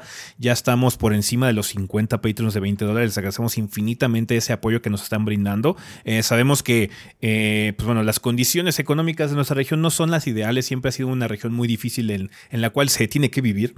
Eh, pero les agradecemos que, pues bueno, se tomen la molestia de, de dar su apoyo económico para garantizar más contenido de gordeo. Entonces, eh, eso nos inspira mucho, nos llena de mucha energía para seguir trayéndoles contenido, banda, para seguir trabajando para ustedes. Entonces, muchísimas gracias por todo ese apoyo a nuestros Lord Bombones. También gracias por todo el apoyo a la gente de Twitch, que esta semana de hecho estuvieron bastante locos, se, se, se alocaron mucho Sí. con, las, con las donaciones y suscripciones. Semana Santa de locura. Semana Santa la Cura. Eh, a toda la gente también que nos apoya a través de las opciones de monetización aquí también en YouTube, que se pueden suscribir, banda, se pueden unir al canal, ya pueden dar una suscripción que les cuesta 50 pesos y esos 50 pesos nos ayudan a, a- seguir trabajando aquí eh, como 3GB para ustedes o si mandan un super chat, un super gracias, los demás. Muchísimas gracias por todo eso que hacen también, por el apoyo que demuestran en esa plataforma, banda. Un saludo a los del chat. Recuerden, banda, que esto es pregrabado para la gente nueva que apenas está viendo por primera vez un episodio del podcast en su estreno. Esto es pregrabado, ya está editado, eh, pero les mandamos un saludo eh, de, de- de igual forma a los del chat y gracias por todas las, eh, todos los apoyos que nos hayan dado en alguna oportunidad que se les haya podido este, ocurrir, banda. Muchísimas gracias. Pero bueno, en esta ocasión, como siempre, Rafa, cuéntanos quién patrocina a- al podcast durante el mes de abril, cuáles son nuestros dos bombones que dejaron mensaje. Muy bien, durante abril nos patrocinan empezando por, vamos a empezar los mensajes por el consultorio de dientes limpios, que nos dice, hola gorditos y banda, ya se la saben banda, no dejen, no deben dejar esa molestia que tienen para después, ya que una revisión a tiempo puede salvarlos a ustedes y a su cartera. Sí. Muy importante. Aprovechen los beneficios de ser parte de la comunidad 3GB y agenden su cita hoy. Su yo del mañana se los agradecerá. Así es. Eh, nos pueden encontrar en Facebook como Consultorio Dental Dientes Limpios. Somos los de los castores. Así es. Muy bien. Muchas gracias. La pregunta. ¿Con la salida de Resident Evil 4 hay secciones que den miedo o sigue siendo igual que el original con pura acción? El original también tenía algunas secciones que te podían dar como mellito, particularmente con los regeneradores. Regeneradores. Pues siguen los regeneradores. Aquí los regeneradores están cabrones, bro. Sí. Y son, eh, ya, they're intense. Entonces, Son sí muy hay, partes, intensos, sí. sí hay partes que tienen un poco más de horror, pero sí sigue siendo action horror como tal. Sí. O sea, sí es un juego Sí, más, sí, sí, sí. más, más prendido, como dicen por ahí. Efectivamente. Muchas gracias, Consultorio Dental Dientes Limpios. Eh, nos vamos con Mauricio Glespan, que nos dice: Saludos gorditos y banda, espero que se encuentren muy bien. Soy Mau Glespan, staff de Technologic PC Gaming and Workstation. Nos dedicamos al ensamble y venta de computadoras, ya sea desde una PC para ver el podcast de los 3GB hasta una PC ultra potente para correr el increíble remake de Resident Evil 4 y ver el perfecto cutis de Leon, pero ahora en 4K haciendo parries con una motosierra a una motosierra con un corta uñas. Invito a toda la banda gordeadora a hacer sus cotizaciones a nuestro Instagram technologicpc.19 o nuestro Facebook technologic19. Y recuerda, si mencionas que eres de la banda gordeadora al momento de hacer la compra de tu PC, te vamos a dar un periférico de regalo. Radicamos en la Ciudad de México, pero hacemos envíos a todo el país. Pregunta. ¿Les gustaría un gabinete de PC con alguna temática de alguno de sus videojuegos, película o anime favorito? Eh, me parece que ya le habíamos Ya respondido esta. Sí, pero tiene que ser classy. Sí, Con buen gusto. con buen gusto, lo cual es, es más complicado de lo que parece. Sí, sí, sí. Es de lo que suena. Mucha suerte con el proyecto gorditos y gracias a todos los gordeadores por comprar sus PCs en Technologic. Muchísimas gracias, Mau Glespan. Gracias. Suerte con todo, Mau. Suerte con todo. Mega Mario X4 dice, banda, los invitamos a vernos en Objetivo Secundario en YouTube. Para esta semana nos dejamos llevar de nuevo por el género de superhéroes y terminamos hablando por qué es caca la manera en que está escrito el Superman de Zack Snyder. es caca. Lo está es. bien. Lo Golpeando es- ese lo es. caballo que lleva bien muerto. El que ya Años. bien muerto, pero pues sí, es divertido golpearlo. Ah, el otro día escuché. Hemos golpeado tanto al caballo que ya es polvo. Pues sí, así es, así es. Bien, pues vayan a objetivo secundario. Eh, gracias, Mega Mario. Un ángel guerrero nos dice saludos desde Critical Hit Pokémon Podcast, podcast de noticias y novedades en el mundo Pokémon. Los invito a escuchar el último capítulo de nuestra serie Poképláticas, en donde discutimos con nuestros invitados de la rocola del geek, el tema de la decadencia de Pokémon. Le hace con voz terrorífica. Por ustedes gorditos, ¿qué sagas van en decadencia? Pokémon es una Se de lo ellas. contestamos también, ¿no? Sí. Sí, creo que sí. Pokémon. Sí, sí. Pokémon es una de ellas. El Pokémon es una de ellas. Así es. Bueno, pues muchas gracias, Ángel Guerrero. Y pues vayan a ver Critical Hit Pokémon Podcast, banda. Let's Play nos dice: Saludos gordos y banda. Vallejo ha llegado a Let's Play con toda su gama de productos para el modelismo, así como su más nueva gama de pinturas, las Express Colors. Uh, eso sí me interesa, matar Hilerón, ¿eh? A mí me gustan más las pinturas de Vallejo que las de Citadel. Citadel. O Oh. eh, Army Painter o Ronin. O bueno, a mí me gusta más el acabado que dejan las Vallejo. Las Vallejo. Pero bueno, eso Ah, es muy va. personal. Pues sí. Ah, bueno, pues ahí está Adrián, muy interesado. Eh, este próximo sábado, 15 de abril, tendremos un taller de demostración de esta línea, que es excelente para recién iniciados en este hobby, con un costo de recuperación de 150 pesos, que incluye un modelo sorpresa, mismo que te llevas al terminar el taller, así como el uso de pinceles, pinturas y el material requerido para que puedas probar de esta gama de pinturas. Además, te enseñaremos el uso apropiado del pincel, manejo de materiales, así como técnicas básicas para iniciar en el hobby. Al reservar tu lugar en el taller, menciona que lo oíste con los gordos y solo te costaría 125 pesos. Reserva tu lugar en Facebook como Let's Play MX o como Let's Play-One en Instagram. El taller se realizará el sábado 15 de abril a las 2 pm en calle Niceto de Zamacois 92, Colonia Viaducto Piedad, exactamente atrás de la estación del Metro Viaducto, dirección centro en la Ciudad de México. Gracias por todo, gordos. Ven a casa, ven a Let's Play. Pues O sea, muchas gracias. Let's Play. Muy, muy interesante. Pues ya saben, este eh, próximo sábado 15 de abril a las 2 de la tarde eh, para que pues vayan eh, sumergiéndose en el hobby de, model de, pinta- eh, de pintado.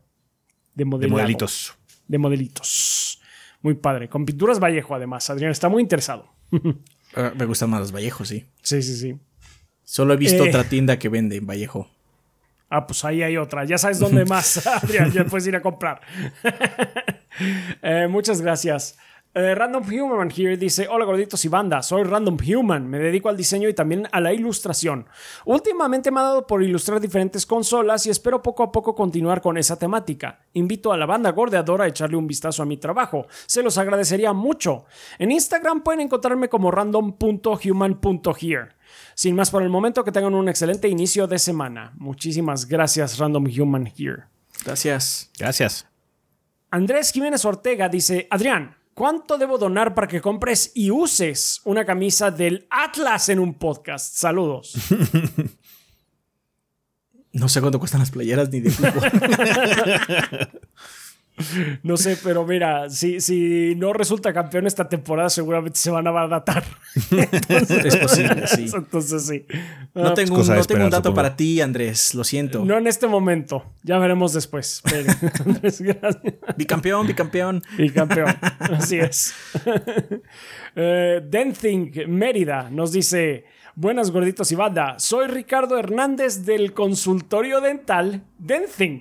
El día de hoy he venido a competir contra dientes limpios. Silencio incómodo.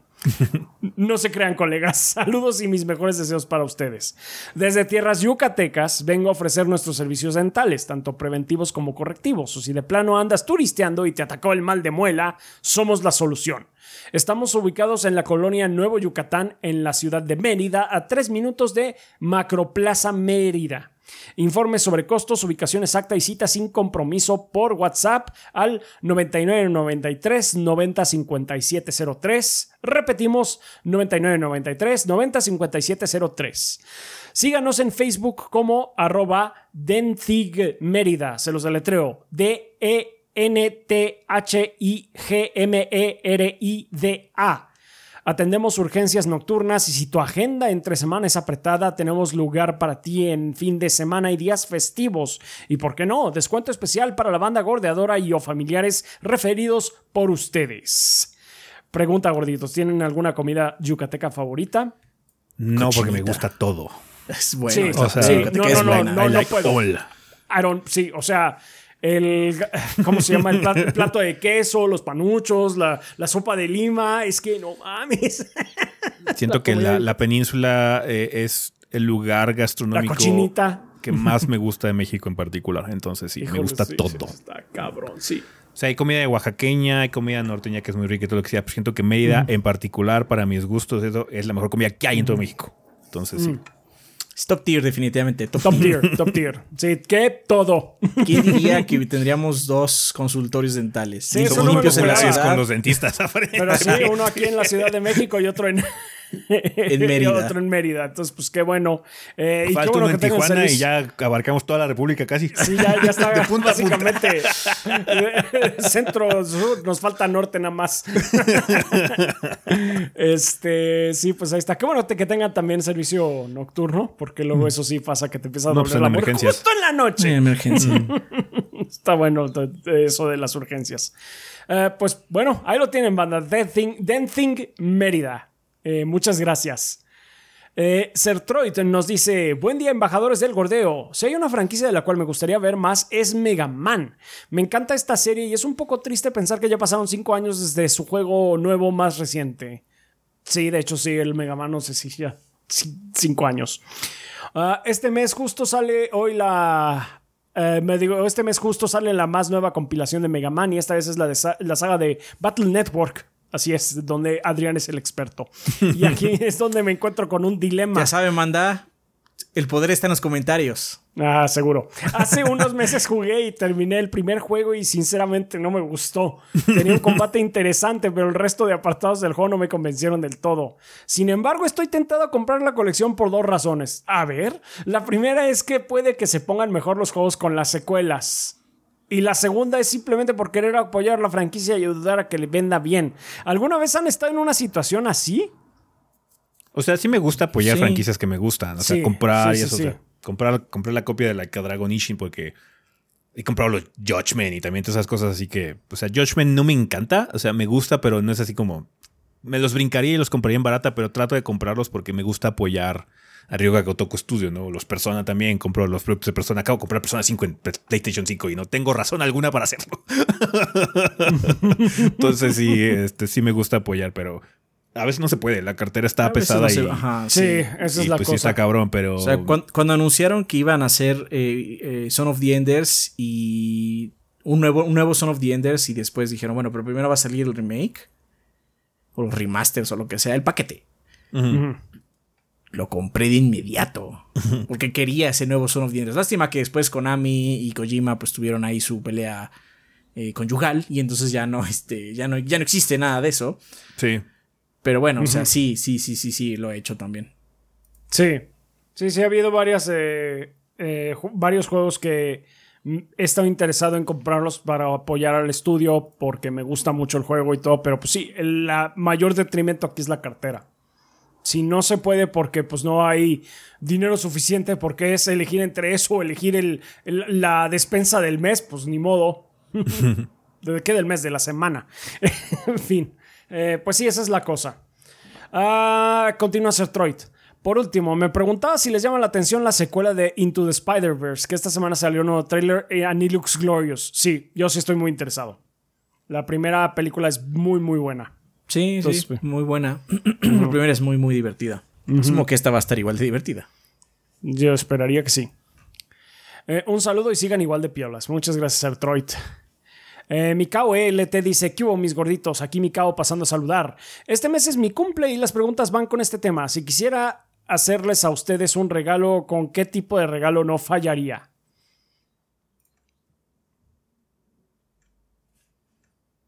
No sé, bro. Comida. Sí, Posiblemente. que regalarlos una cena o algo así estaría bien. Ándale, sí, ese tipo de cosas estaría bueno. Sí, porque o sea, es, lo que sucede, por ejemplo, cuando son épocas decembrinas, así con mi familia y eso, y nos damos regalos y todo eso. Co- Conmigo nunca han sabido qué chingados. Sí, mi familia también hace. Con mi, fam- mi familia, mi mamá es. Te voy a dar dinero, ten. Cómprate algo sí, bonito. sí. Es que aparte, o sea, por el trabajo que llevo, las cosas que me gustan mucho, pues generalmente tengo acceso a ellas, ¿no? Así como, Mm. ah, es que salió el remake de Resident Evil, tengo que trabajar en él, o sea, ya lo jugué, ajá, entonces ya lo tengo. Entonces, I don't need anymore. Entonces, sí. Para las personas que son complicadas como nosotros, lo mejor que puedes regalar es una tarjeta de regalo en alguna tienda que sepas que la persona Eso. acostumbra a ir seguido. En En todo caso- Amazon. O una tarjeta de Amazon para que él se compre lo que necesitas. Cabe aclarar que de todas maneras, si esas personas, yo lo digo porque a mi familia le cuesta mucho también regalarme, pero la neta es porque tampoco se fijan. O sea, también Ah, sí. tiene que ver ahí un poco de no fijarse. Porque no, no es tan complicado como uno creería. Lo sé porque, de hecho, mi esposa me regala cosas, no me regala tarjetas de... Y es porque ella está fijándose. Ajá. Eh, sí, igual me pasa. Igual te pasa, seguramente también le pasa a Sí, Ezequiel. también, seguramente Entonces, también a Ezequiel, Simple sí. y sencillamente, cuando hay una persona que está interesada, pues es eso. Pero si no sabes, pero tienes una idea, le gustan los juegos. Pinche tarjeta de Liverpool Sí. o de Game Planet o de Sears o un lugar donde vendan juegos. Sí. Te puede servir. O si no, Amazon. Amazon tiene como tarjetas, ¿no? Sí, También. y ahí hay de todo. Ajá. Así es. Entonces, o sea, en ese sentido, de hecho, yo diría, pues, o sea, un- una comida siempre está chido. Ajá. Y de hecho, si tú, generalmente, si tú estás ofreciendo una comida, tiene que ser o una de dos. Un restaurante que tú sepas que es muy bueno, o sea, que te gusta mucho, o dejas de elegir la otra persona. Sí, exactamente. Ajá. No puede ser así como, pues vamos a los tacos de gato, ¿no? Tacos de gato, no mames. que cabe aclarar, dicen que son ricos. Este. Pero bueno, no me consta, no me consta. Entonces, este. Pero sí, una comida estaría bien. sí, pues sí. Ah, pues ahí lo tienes, Mikao. Eh, continúa el mensaje. Sin más, les deseo muchos podcasts más y les pido a la banda que compartan con todos la palabra del gordeo para que ni la abuelita se pierda de los comentarios sarcásticos de ese, las frases creativas y un tanto groseras del gracioso Rafa y las opiniones acertadas del bibliófilo Adrián. Posdata, ¿ya verán o vieron ya la película de Mario? Eh, sí, vamos a tratar de verla.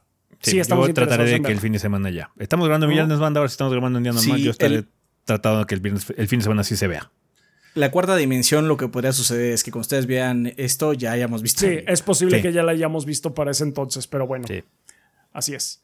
Sí, ah, yo tengo mucho interés. Los tres somos generación Mario de cuando... Sí. Yo tenía libros de colorear de Mario. Y edredones de Mario. Sí, sí, yo, también tenía mi.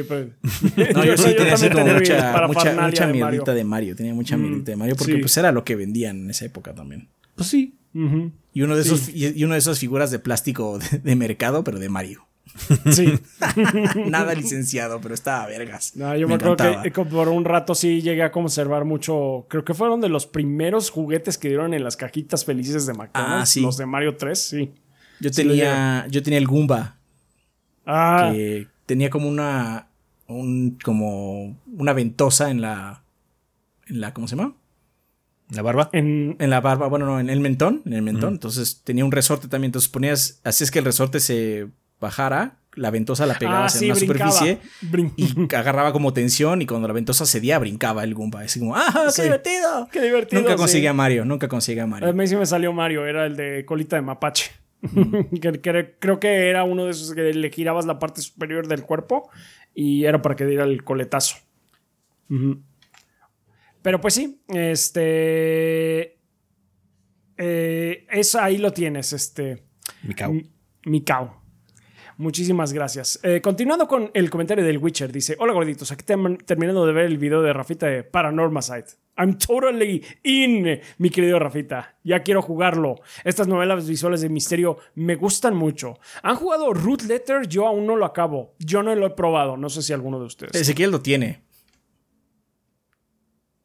Mm. Pero no sé si lo jugó. Sé que tiene el disco. Yo he visto su disco de Root Letter. sí. O sea, he jugado Root Letter, la versión básica, pero es que hay una versión nueva también. O sea, hay una versión como turbo de Root Letter. Ah, ok, ok. turbo. Comita. Root Letter, comita. Sí, comita.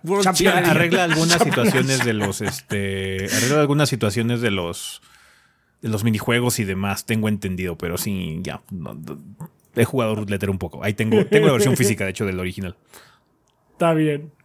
Bueno, pues, eh, pues ahí está. muchas gracias por, ver la mini de Paranormal Site, el Witcher.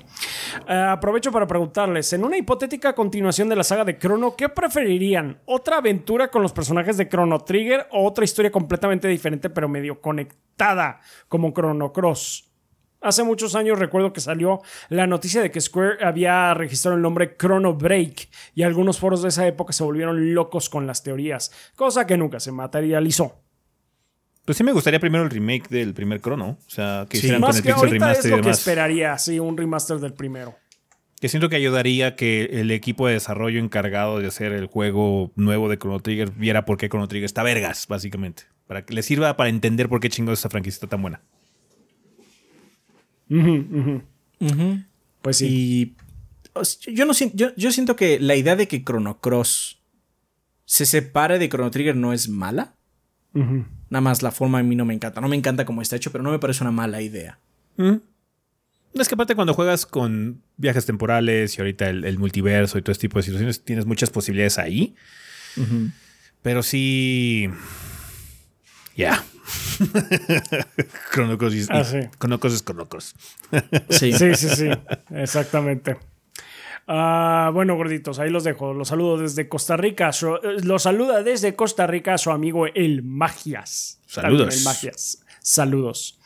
Belsir nos dice, buenas gorditos, solo para decir que he estado impactado desde hace un par de podcasts por su culpa.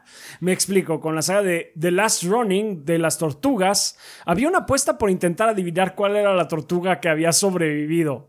Conforme salía cada volumen, esta apuesta no hacía más que subir Pero ustedes eh, eh, sueltan el chisme que va a haber juego y 15 segundos después ¡zas! revelan que la tortuga sobreviviente no sabía que era algo que no sabía, no sé. O sea, a mí, yo solo leí el comunicado. ahí venía en el post, ahí venía en el comunicado. la tortuga sobreviviente es Miguel Ángel. Bueno, pues lo pongo. Perdón si le spoileamos a alguien algo de eso, pero es que Espero I didn't que know that was a thing. Sí, I didn't know. sorry, lo siento. Realmente sí, sí, si fue un spoiler, para la gente, realmente sí lo siento, perdón. Espero que Modoc lo regañe cuando le toque reseña. Pues, I guess. No, ¿por qué me regañaría? ¿Por qué lo haría? Este, en todo caso, yo no sé, a lo mejor cambian la tortuga en el juego, no lo sabes. Eh, postdata, se le sigue queriendo. Postdata 2. Si el juego suelta el spoiler en los primeros... O quizás puedes leer más rápido. Así es. si el juego suelta el spoiler en los primeros 15 minutos, Tons never mind. Pues si ya para estas alturas del partido ya sabemos. Está en el comunicado. está en el comunicado. Yo creo que el juego de todas maneras lo Es un paso más. A está en el trailer. no hay trailer ahorita, pero lo pusieron en el comunicado. Ya estaba en el comunicado de cualidad. Pero bueno, pues vamos a ver que, cómo lo manejan. Eh, que el gordeo es eterno. Muchas gracias, Belcirki. En serio, perdón si le spoileé a alguien. No, no, era, nuestra intención. También nos apoyan este mes eh, Tonkotsu Bob, Fabián eh, Villegas eh, Gutiérrez, Aladdin Sein, Dalamar 1976, Enrique, Mugrimao, Selmonelo, Ricky Rookie 73, Jojo Manito, Mauro X 147, Verde Vete, Miguel Ángel de Riquer, Bleeding Beetle, Mr. Fly 21, Jonis Vergara, Guillermo Contreras, Blue Nacy, Kionashi, Tigre Negro, Mapachito Sarnoso, Diego Monroy Fraustro, Mario Montenegro, Obed Eric Centeno, Bubble Gummers, Pedro Alberto Ramírez, Ramírez Arciniega, Eric Heredia Olea, Seikado, Aarón Álvarez, Gas D, Celtic Bastard, Mugiwara Nocronos, Hideiki, Armando Sanser, Denis Flores, Nefog, Shadow Ryujin, Esvin Zamora, Pablo Manuel Valenzuela Ochoa, Carótido y Esteban Meneses. Muchas gracias a todos ellos, a todos nuestros eh, Patreons de 20 dólares para arriba que son nuestros Lord Bombones. Eh, les agradecemos muchísimo su apoyo, que hacen que eh, tanto Adrián como yo estemos aquí de tiempo completo, seamos gordeadores profesionales. Eh, muchísimas gracias por su patrocinio. también les agradecemos a todos nuestros mecenas de un dólar para, para arriba, que como mencionaba ese cantidades tan manejables como un dólar o 30 pesos eh, conversión de Patreon, que sabe por qué, pero bueno, eh, que es como invitarme a mí al mes un cafecito o Adrián unos chocorroles. También nos apoyan muchísimo con esa contribución. Igualmente les queremos también dar eh, gracias a la gente de YouTube que nos está viendo ahorita en estreno de, del podcast. Acuérdense que está pregrabado, entonces pues los saludamos desde el pasado. muchas gracias por estar acompañándonos aquí. Gracias a la gente que nos deje eh, super stickers, super gracias o eh, se una también al gordeo. Les agradecemos muchísimo. Eh, también hay que agradecerle a nuestros suscriptores en Twitch, la gente que nos ve en Twitch, que esta semana, como estábamos diciendo hace ratito, se pusieron muy, muy locos. Sí, estuvieron regalando a diestra y siniestra que aquí que el este nada más llovían de, de, pronto las, las suscripciones. Hubo guerra de suscripción, de, regalos de suscripciones. Entonces, pues eh, muchísimas gracias por todo su apoyo. Eh, pues ya vieron el final de Dead Space, un poquito más de Resident Evil 4 y un poquito más de Metroid Prime. Y pues en general, muchas gracias a toda la gente que nos sigue, nos apoya, eh, que está esparciendo la palabra del gordeo. Ya saben que ustedes son la sangre del proyecto. No estaríamos aquí sin ustedes, banda. Muchísimas gracias. Así es, banda. Muchísimas gracias. Vale, pues vamos a pasar ya a la sección de preguntas del programa. Banda, recuerden que si quieren formar parte de esta parte del show, eh, lo único que tienen que hacer es dejarnos eh, su pregunta en forma de comentario Aquí abajito en el video de YouTube que están viendo, eh, solo por favor les pedimos que coloquen la palabra pregunta al inicio del comentario para que sepamos que viene dirigida a esta sección. Eh, pueden hacer lo mismo en la página en 3gd.com.mx o usar las salas específicas para preguntas del podcast que está en nuestro servidor de Discord que es discord.gg diagonal 3gordos Esas salas son completamente abiertas, no tienen que ser mm, Patreon ni suscriptores en Twitch ni nada. Cualquier persona las puede utilizar, solamente es cosa de que se unan al servidor de Discord. Pero bueno, preguntas como cuáles, como la del Buonero GX que nos pregunta a Discord, lo siguiente. Buenos gorditos, aquí Adán GX, eh, con una duda técnica que espero me puedan responder. Siempre creí que eh, un eventual que en un eventual apocalipsis las empresas de juegos presionarían un botón y los DRMs y candados se liberarían para que todos podamos jugar 20 años después de la catástrofe sin necesidad de internet. Pero con lo de Redfall, Suicide Squad y demás juegos eh, gas, Games, as, service, como servicio, veo que no es tan sencillo. ¿Por qué está tan en el núcleo de estos juegos conectarse a servidores. No pueden solo aplicar handshakes o algo menos invasivo que hace que se derrumbe todo sin esas verificaciones a nivel de programación. Gracias por aclarar mis dudas. Tengan linda Golden Week. Gracias. Ah, pues mira, o sea, ahorita recientemente con Avengers, lo que hicieron, porque ya el juego ya. Ya chafió. De chafió, pues lo que hicieron es liberar todas las skins y todo. Sí. O sea, también se puede. Sí, se puede. De, hecho, lo único que, sería es cortarle el online, ¿no? Básicamente, para que sea una aventura single player, 100%, 100 nada más.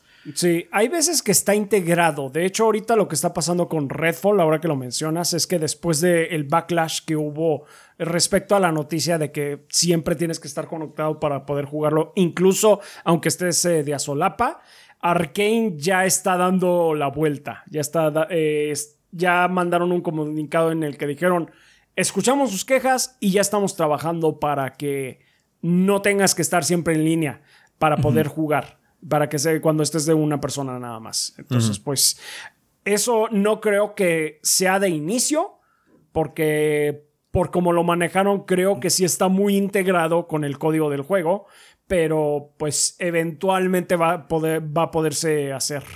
Eh, sin este problema. Entonces a veces no es tan fácil como nada más prender o apagar un switch por lo mismo de que está integrado en el código. Mira, eso, pues, también está más que nada relacionado por el hecho de que constantemente hay cambios o subidas de nivel o se agrega algún elemento de equipo o algo así. Entonces, el servidor siempre necesita esa información para que tu personaje esté guardado en la nube. Por eso luego hay constante comunicación con los servidores no es necesario, es más que nada para evitar que haya trampas, también garantizar el hecho de que la economía no se rompa para que las microtransacciones, los battle passes y eso tengan cierto valor, entonces es más que nada para tener un control continuo y que tú no puedas modificar nada en el save file básicamente y puedas jugar el sistema. Esa es la justificación que muchas empresas dan y es una justificación en el sentido de balanceo y de no hacer trampa, como dice Ezequiel. Y esa es hasta cierto punto la que te van a decir constantemente. Porque hay otra muy obvia que como medio y como consumidores la vemos como algo inocuo, pero no lo es. Y es que las pendejas tiendas se rehacen refresh cada cuatro horas. Y te salen mensajes de ya hay un nuevo inventario. Eso solo se puede hacer si estás en línea. Sí. Cosas nuevas que vas a comprar y que alguien te avisa, la única forma que te modificas es que estés en línea. Sí, indudablemente, si yo juego Destiny, mi personaje está en el servidor de ellos, porque lo que menos quieren es que yo me meta con ese archivo y de repente tenga, no sé, los exóticos. Ajá. Pero también es para que yo me meta al Everbest a cada rato y vea qué hay para comprar en las siguientes cuatro horas. o sea, no es, este, tiene razones, vamos a decir, benignas. Y tiene razones bastante metepuño también. Porque pues eso es para que la gente caiga. Ajá. ¿Pueden separarlo? Claro que pueden. Ajá. ¿Lo van a hacer? No, no lo van a hacer. Eso es mucho trabajo. Redfall parece ser que es eh, uno de los que tomó, pero Redfall no ha salido. No puede darse el lujo de tener publicidad negativa ya. ¿Por qué? No ha salido, es un producto que no existe. O sea, existe en el mm. sentido de que los desarrolladores lo, pueden probar, tiene tangible, pero en términos prácticos, para el 99.99% de la población no existe Redfall. No puedes más que ver trailers, ¿no? No puedes darte a la tarea de decir, sí a la chingada con ustedes, ¿no? ¿Por qué? Porque ya ha pasado anteriormente. Si quieres tener un producto que no esté en línea, cómprate un Xbox 360, perro. ¿Y qué pasó eso? Pues se fue a la mierda todo. Ajá. No puedes darte el lujo. No estoy diciendo que Redfall no lo esté haciendo con las buenas intenciones de no de quitarlo. O sea, sí lo está haciendo. ¿Pero por qué lo pusieron inicialmente? Porque pues les pareció una buena idea a los desarrolladores por cuestiones de cheat, seguramente. Y a los de traje, porque pues podemos así empujar otras cosas por ahí. Y como estás en línea, no te puedes escapar de ellas, ¿no? Entonces, ah, que se puede, se puede. Mm, Pero claramente, por muchos factores, más allá de programación, no lo van a hacer. Prefieren ver que su producto se queme y arda cuando desaparezca eh, ni siquiera el internet, porque tu caso es muy brutal. Ya estamos hablando de apocalipsis. Que se queme y arda el servidor que estoy contratando y a la chingada con eso, porque aparte hay un problema y eso se suma a un problema mucho más grande de la industria. Porque en los juegos de servicio, pues sí, dependen del servidor. Pero hay muchos juegos que simplemente se perdió el código fuente y ya se perdió. Y ni siquiera estamos hablando de juegos de Display 1 o de pinche NES. Ajá, o sea, son juegos viejos, pero se perdieron, están perdidos. Hay juegos del Atari que nadie sabe qué chingados. Entonces, a la industria le importa muy poco, eh, básicamente guardar sus... Bueno, parece que ha ido cambiando poco a poco. Pero originalmente no les importaba porque antes eran juguetes, eran cosas que sacaban rápido, vamos a sacar la moda, sacamos el dinero, chin chan chun y vámonos, ¿no? No había esta idea de, bueno, es que el programador hizo algo, el, el, escritor hizo una historia, hizo literatura, como dijo Ezequiel hace unos podcasts. ¿Por qué? Porque a veces, de hecho, hasta programar para videojuegos era estigmatizado. Por eso muchos créditos de la era del NES, la gente que sale no es nadie, son puros seudónimos. Sí. Sí. entonces es un problema que va mucho más atrás de solamente los juegos de servicio. Es, una mentalidad de absolutamente corpo que permea la situación de los juegos desde hace décadas. Que se exacerba obviamente con los gas, ¿no? O sea, en, el gas estoy mucho más intenso, pero no es nuevo tampoco. Vale, pues ahí tienes, Adán. Gracias por tu pregunta. Nos sigue también eh, Jackal Gaming de YouTube que dice que hay gordos pues ya terminó el Evo. ¿Lo vieron?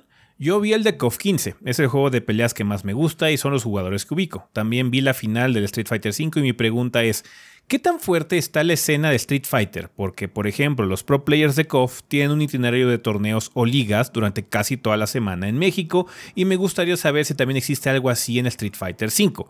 Porque con el nuevo Street Fighter le quiero entrar más chido, pero no sé si, no sé ni dónde se pueden jugar competitivamente aquí en México. ¿Ustedes saben de ligas o torneos recurrentes de Street Fighter en México? Por cierto, lo más lejos que llegó México fue el lugar 17. Violent Kane lo eliminó ZJZ, que quedó en segundo. Bueno, llegó a 17 por lo menos. Lástima que no pudo llegar ni siquiera a top 16. Em, con respecto a Street Fighter, no es tan amplio. Street Fighter es un juego popular, pero no hay una comunidad tan aguerrida aquí en el país. Eh, King of Fighters es el juego de peleas mexicano en muchos sentidos. Dragon Ball Fighters también imagino. Smash también, hay mucho. Pero sí, Street Fighter no hay tantísimo. Estoy consciente de que hay algunas eh, agrupaciones que hacen torneos eh, en línea constantemente, pero tendrías que buscarlos en Twitch. Básicamente meterte por ahí de las 7 de la noche, un lunes, martes buscar los primeros en todos los días y luego ver qué días se juntan para ver si este puedes este, entrar de alguna forma o cómo se aceptan las entradas, si hay un servidor de Discord o algo así. Porque no estoy muy enterado. Desafortunadamente, eh, creo que es el que más ha averiguado de esto y no, no hay mucho aquí en México sobre Street Fighter. Si hay algunas cositas, me consta de que hay, pero no es tan grande. Y no sé si esté tan mm. formalizado, por ejemplo, como con KOF, ¿no? Em, también algo que puedes hacer uso, la herramienta de la que puede hacer uso son los torneos que organiza PlayStation. Hay constantemente torneos y demás que son en línea en los cuales puedes participar dentro de la misma plataforma se podría, eh, pero bueno, no sé si juegues más en PC y demás, pero bueno, si, usas PlayStation como plataforma, hay torneos constantemente, hay torneos de Tekken, hay torneos de Dragon Ball Fighters, hay torneos de Street Fighter V, de Mortal Kombat y demás, entonces quizás el nivel no sea tan, em, eh, tan amplio o tan bueno probablemente, pero bueno, es una buena forma de entrar y medir un poquito básicamente el nivel que en el que vayas a estar. Me imagino que de Street Fighter 6 se van a organizar un poquitín. También una cosa que va a ocurrir cuando salga el nuevo juego es que va a haber un boom. Ajá, tanto de eh, adoptación como de generación de nuevas eh, comunidades. Entonces, es probable que después de que se esté en el título veamos el surgimiento de alguna comunidad o algo nuevo y tú podrías ayudar a que se establezca y se mantenga, porque luego el problema no es tanto de que se cree, luego el problema es que se desvanecen con el tiempo.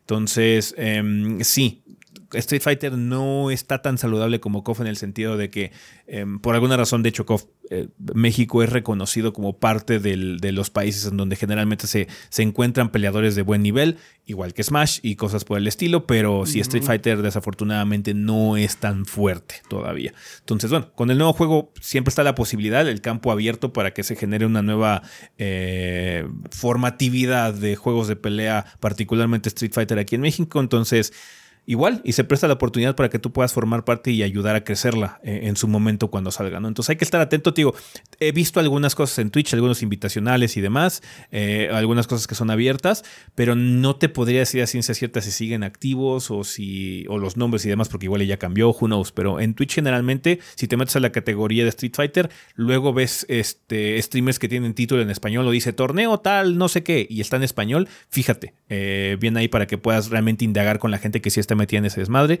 porque pues sí, te puedo decir que no es tan activo como King of Fighters. No, no aquí. Mm, desafortunadamente, pero bueno, ahí tienes Desafortunadamente. Vamos a ver ahora que salga Street 6. Igual y ahora que salga Street 6 se, se, aumenta la afluencia ¿no? de gente jugando el título, ¿no? Hay mucha emoción con este juego, entonces es, es probable, probablemente se pueda generar algo ahí, ¿no? Muchas gracias por la pregunta. También nos escribe José Antonio de YouTube que dice: Saludos gordos, aquí mi pregunta. ¿Su experiencia al jugar un juego AAA es mejor que al jugar un indie o un juego de bajos recursos? Es decir, experiencia en el sentido de que los AAA sean más memorables, divertidos, inmersivos y emocionantes que un indie o pequeño. Seguro hay indies que generan esas emociones, pero ¿consideran que los AAA tienden a generar más esos sentimientos y emociones que los indies o pequeños? Sí, no, ¿por qué? ¿Cuál de esas producciones han vivido más intensamente o son equiparables los unos y los otros? Creo que hay otra, otra pregunta después, entonces si quieren este, contestamos esto primero. Em, no, siento que la distinción de AAA, por lo menos en mi mente, y siento que ya en mucho de la cultura del gaming no, no se refiere a eso particularmente. AAA se refiere más que nada a niveles de producción, la inmersión, la conexión que se pueda generar con el juego o la emoción particular es independientemente del presupuesto o la presentación en muchos sentidos. Ah, ah, en el sentido de cuanto de calidad, ¿no? De que se vea que hay varo ahí metido. Porque la presentación obviamente es muy importante. Eh, tiene que tener buenos gráficos o tiene que tener sentido con la experiencia que el developer quiera mostrar. Pero no necesito gráficos de última generación para sentirme emocionado con un producto. Luego, desafortunadamente, ocurre lo contrario. Eh, hay títulos que son gráficamente muy vistosos que no tienen como mucho corazón o substancia. Forspoken. Forspoken. Ajá. Entonces sí, em, no. Hay juegos indie, de hecho, con los que puedo conectar emocionalmente mucho más. Creo que uno de los mejores juegos que he jugado este, este año es Space for the Unbound y es porque narrativamente y la forma en la que está presentado ese juego es muy emotiva. Es una conexión muy padre que se pueden generar con esos personajes y ese mundo, esos, ese mundo en particular. Entonces, no, realmente no los indies luego se arriesgan a contar historias que rara vez vemos en el espacio AAA, como este juego de parejas que recomendaste hace unos años, Ezequiel. Donde son dos, son una pareja de eh, jóvenes que tienen que vivir su vida en un planeta. Ah, sí, ah. este, ah, se me fue el nombre. Eh, ahorita lo busco si quieres continuar. Ajá, eh, luego no experimentamos esas cosas porque, no, es que tienes que tener un interés romántico y hacer la mamada y eso, ¿no? O sea, vemos luego muchas, muy pocas relaciones de pareja formales, ¿no? y, las, y los problemas que eso conlleva. O, tenemos muy pocos juegos donde se empuje eh, las ganas de aprender. Nada más es, pues, dispara, hijo, dispara las cabezas, ¿no? Sí. Este. Entonces.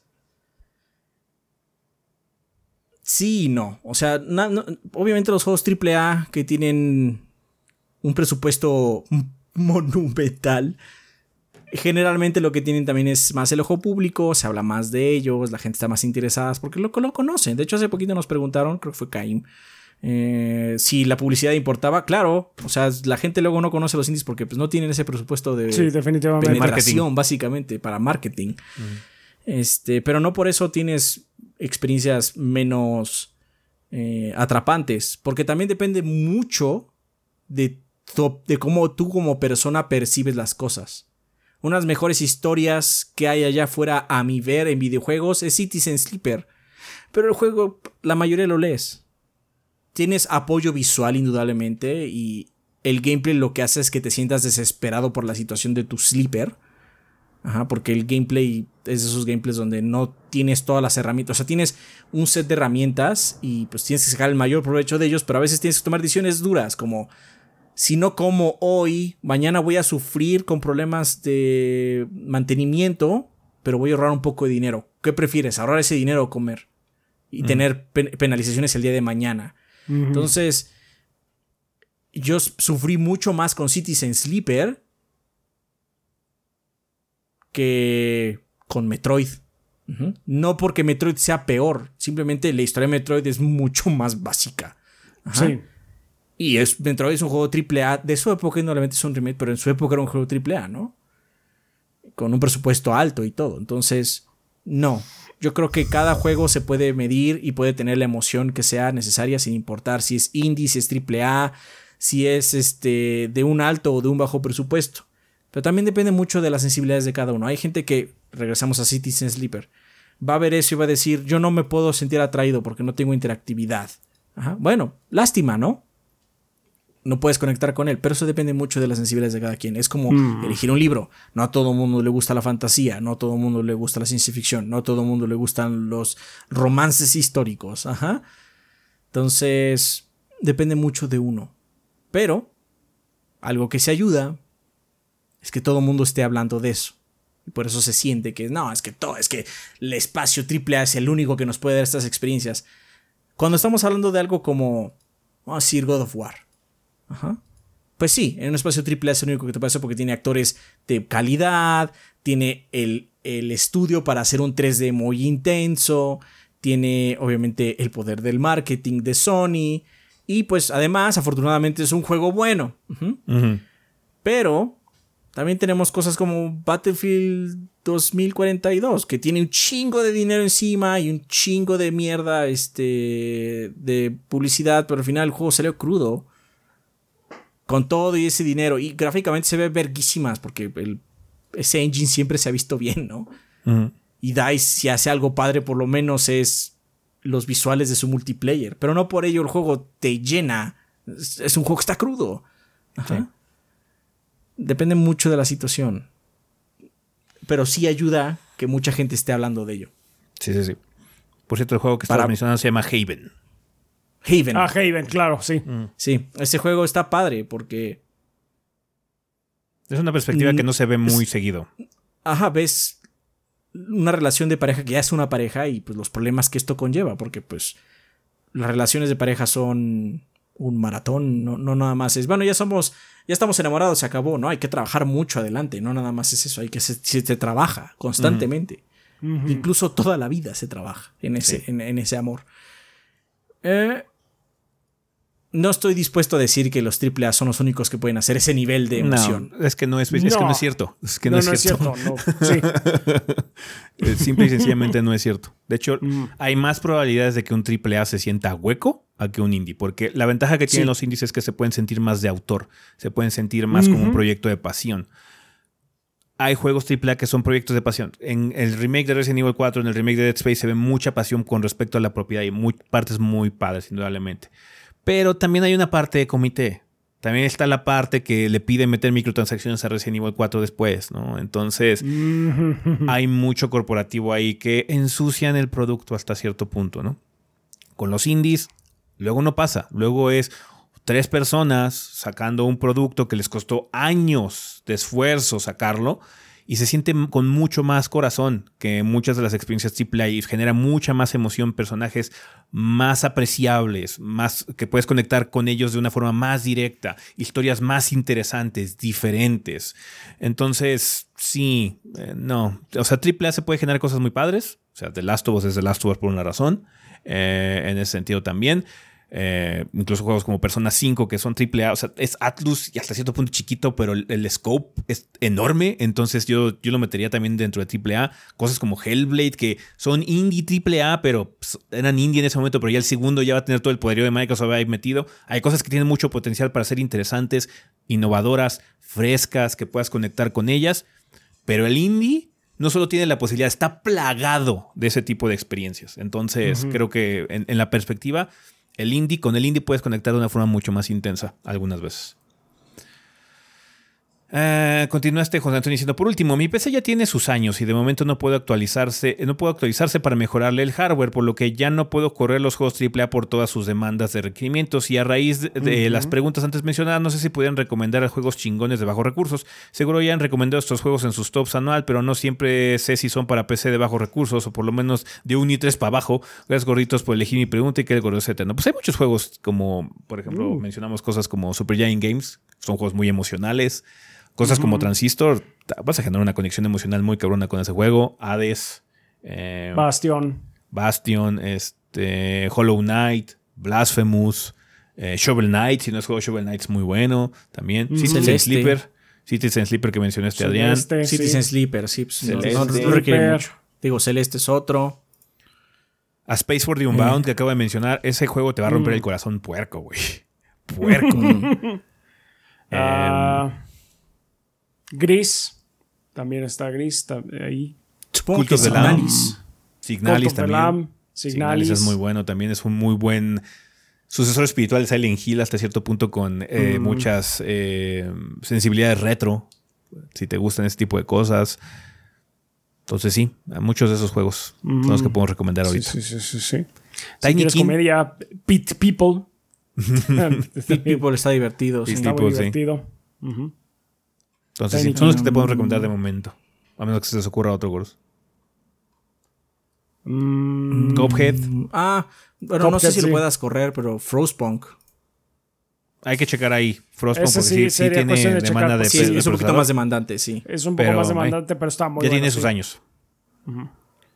Sí. Hey, Civilization. E Igual y puedes correr algún Civilization, perro. Banner Saga, Banner Saga. Banner Saga, sí. toda Banner la razón. Saga. Darkest Dungeon. Darkest Dungeon. Ya viene el 2. Ya viene el 2, sí, cierto. No mames, va a estar perris. Cañón. Ah, pero bueno, son los que te podemos recomendar ahorita, José. Y gracias, banda, por todas sus preguntas que nos mandaron esta semana. Ojalá podamos contar con ellas para la siguiente ocasión. Y con esto terminamos la parte de comunidad, así que a despedidas.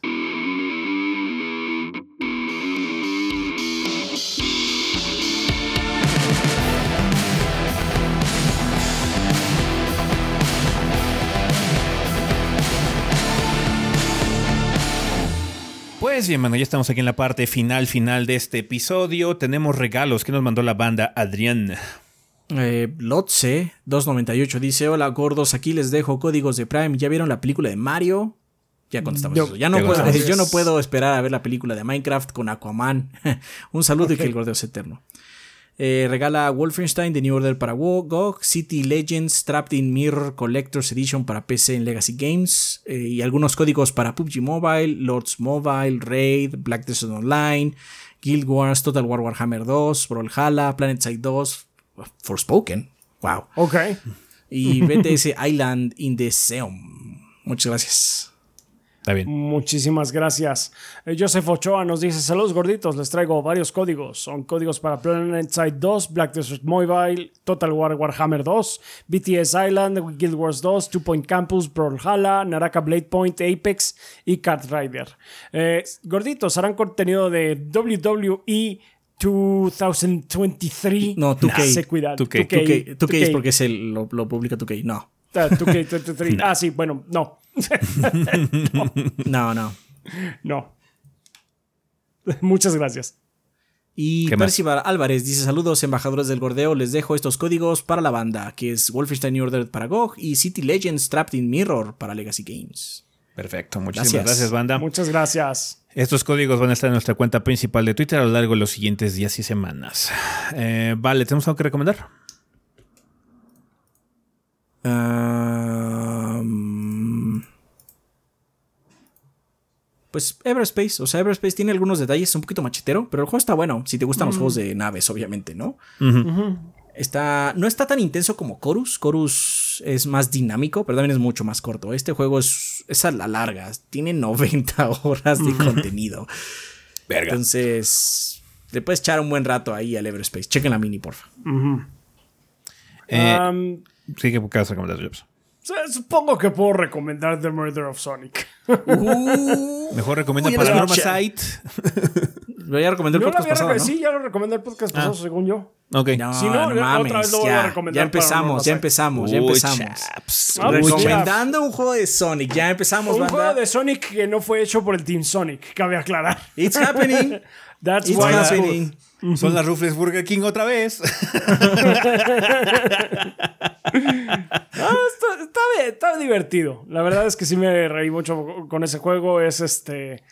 Eh, está, está entretenido, la verdad. Sí, es la mejor experiencia que he tenido con Sonic porque no fue hecho por el equipo Sonic. Ojalá eh, hicieran más eso de outsource otras personas. Este fue creo que un proyecto de pasión hecho por fans que se dan cuenta de lo estúpido que es el concepto de Sonic, entonces bien por ellos. Perfecto. Eh, yo les recomiendo eh, rápidamente, ven que la semana pasada recomendé tres películas, la de Tetris, John Wick y la de Dungeons and Dragons. Eh, el soundtrack de la película de Tetris, de Tetris está disponible en Spotify, así que chéquenlo. Eh, Está bastante monón, está tiene algunas músicas licenciadas y demás, pero las canciones que son originales de la película están bastante buenas, así que chéquenlo. Está en Spotify, el soundtrack de la película de Tetris. ¿Va que va?